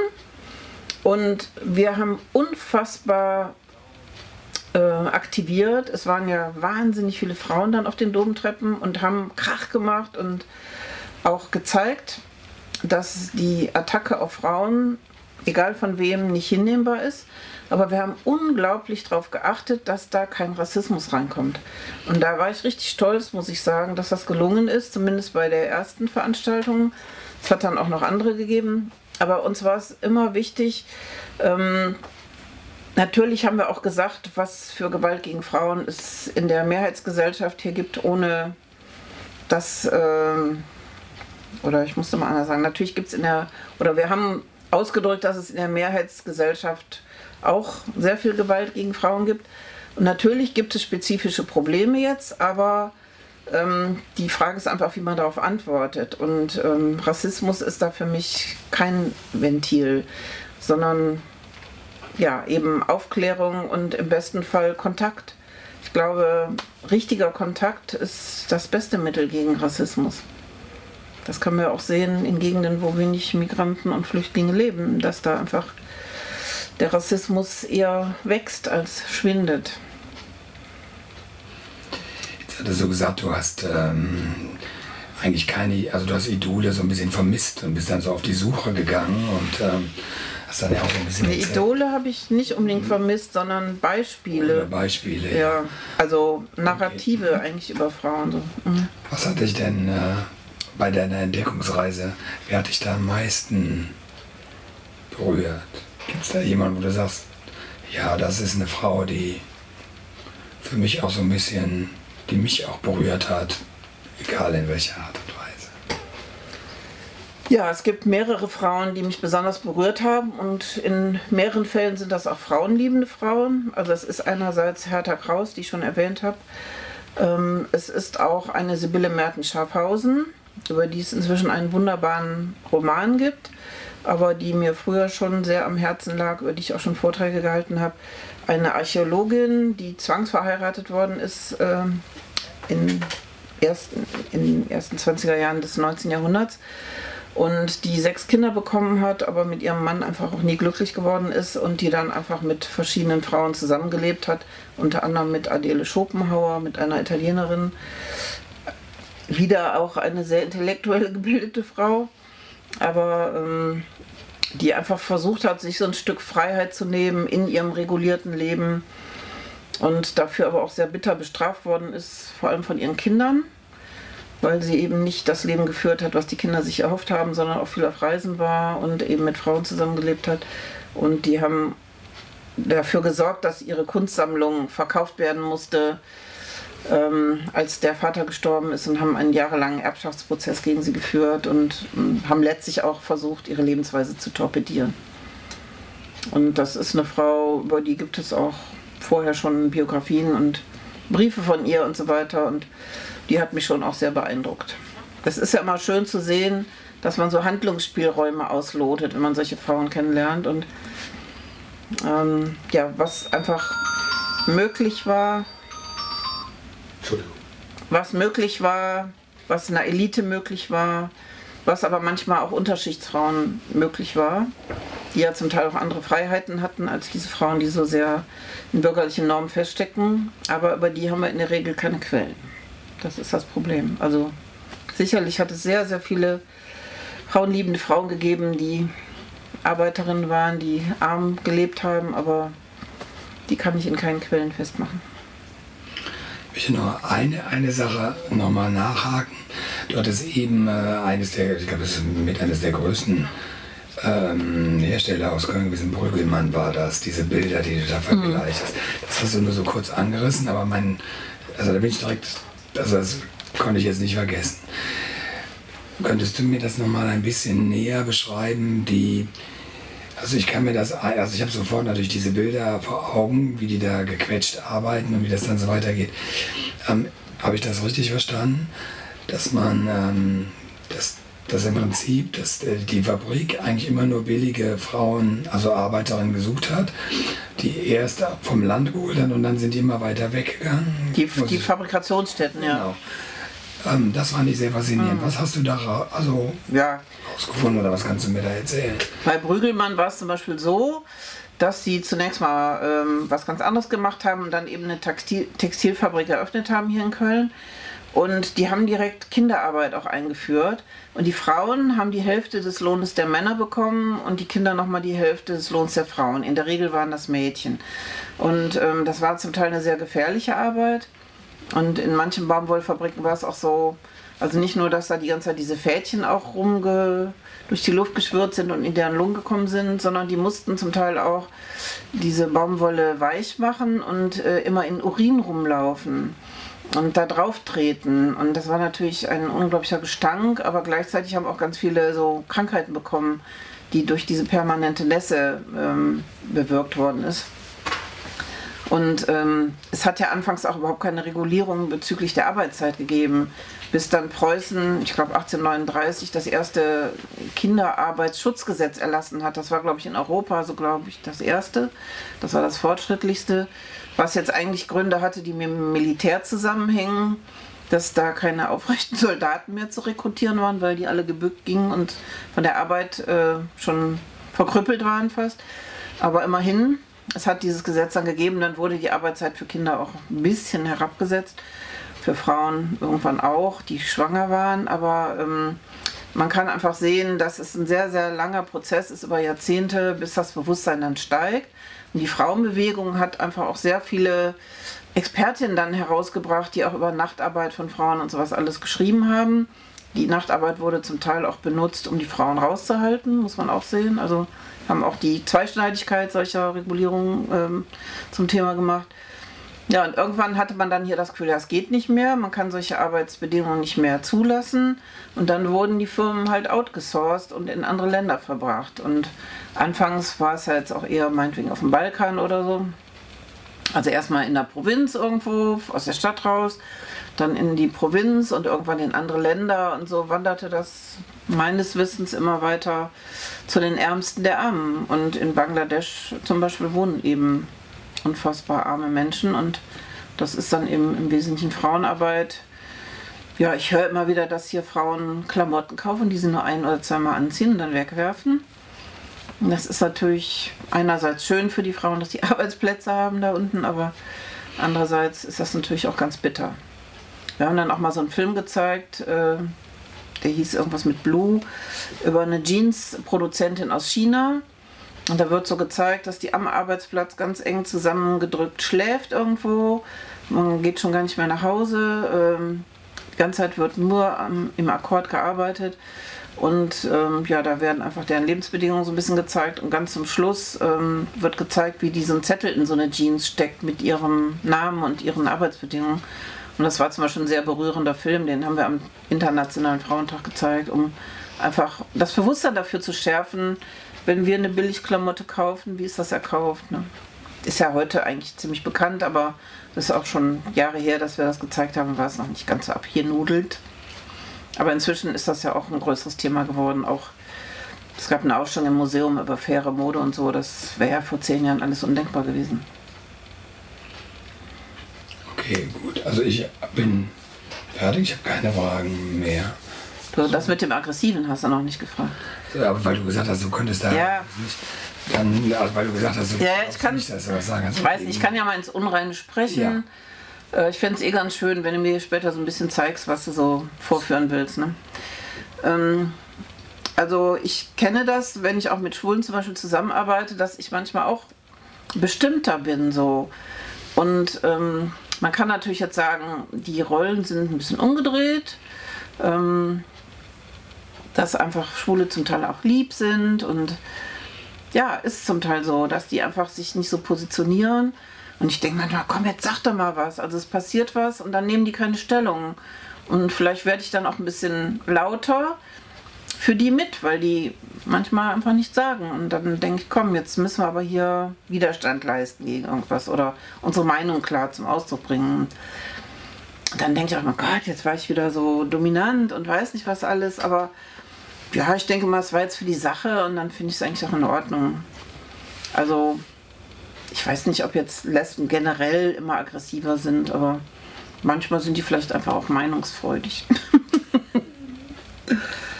Was sagst du dazu? Ich weiß, das sind eindeutig, also ein Teil der Lesben aggressiv. Es gab diese Geschichte, als ich in London gewohnt habe, es gab da das Zentrum, schon Lesbenzentrum und man kannte immer die Tage, wenn die Lesben da waren, das war immer, wenn die Polizei vor der Tür stand. Echt? Ja. Okay. Es gab ständig Schlägereien. Oh nein. Äh, Das war nämlich das, was ich meinte. So, das ist kenn das, was ich gehört habe. Okay. Dass gerade in der politischen Auseinandersetzung, gerade jetzt, also ich spreche jetzt einmal von den 70er Jahren, Hm. das ist das, was wir gerade aber politisch war das nicht. Das waren ja die Freizeitgeschichten. Das war ja das. Ach so, das war die haben da, wenn da Party war, gab es Dramen und dann Naja, das. Aber es könnte ja auch sein, also ich sehe das immer so, es gibt immer so eine Umkehrung. Also Mhm. Es gab mal so eine, äh, es gab eine Ko äh, Konferenz in San Francisco und da waren so, äh, es ging ja um AIDS, es ging ja um Sexualitäten und all das, was damit zu tun hat. Und zum Beispiel gibt ja diesen Vorwurf der Frauenbewegung über diesen Sexismus der schwulen Männer und dass die, äh, die Frauen sich da berührt fühlen, weil die sich da so geben. Und dann haben wir dann in diesem Dings mal festgestellt, naja, guck mal, für, für einen Mann ist natürlich eine ungeheure Leistung, äh, es zuzulassen, dass er als Sexualobjekt gesehen wird oder auch ein Mann als Sexualobjekt zu sehen. Und für eine Frau ist das eine Alltagserfahrung, die hat da überhaupt keinen Bock drauf, mhm. ne? weil sie, sie ist ja ständig in dieser Rolle drin.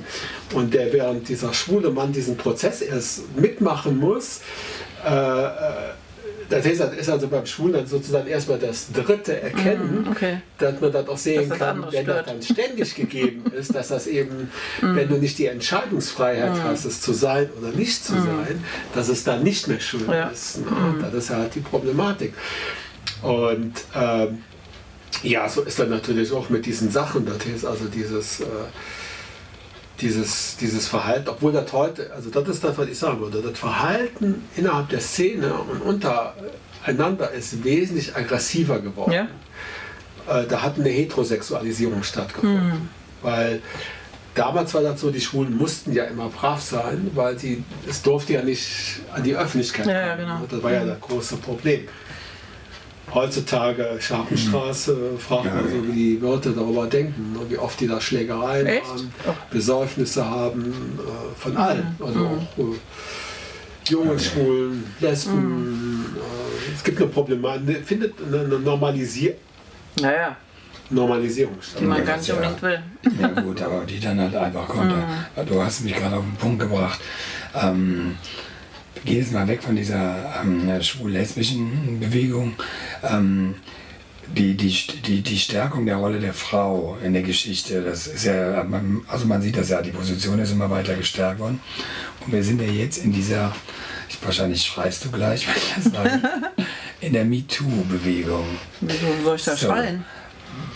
Ist das wirklich auch ein Ausdruck von dem neuen Selbstbewusstsein von Frauen? Ist das eine gute Bewegung? Ist das etwas, wo du sagst, ja, das brauchen wir auch immer noch? Ja, die MeToo-Bewegung finde ich sehr wichtig, denn ähm, es gibt einfach ganz viele Orte, wo es komplett tabuisiert war, über körperliche oder psychische Angriffe auf eine Frau oder eben auch einen Schwulen zu sprechen. Und ähm, natürlich habe ich auch Freundinnen, die nicht Feministin sind, die sagen dann, ja, wieso brauchen die Frauen so lange, wieso kommen alle raus, wenn eine das mal sagt. Aber die können überhaupt nicht ermessen, was äh, das psychisch ausmacht, so attackiert zu werden. Ich persönlich bin von einer lesbischen Frau mal sehr stark sexuell attackiert worden. Und ich habe das über Jahre mit mir rumgetragen. Und dann habe ich das in meiner Community zum Thema gemacht. Und dann haben die alle gesagt, ach, die ist doch so, das weiß er doch, ach, das macht die doch bei allen. Und, mh, aber, aber unangenehm ist trotzdem. Ne?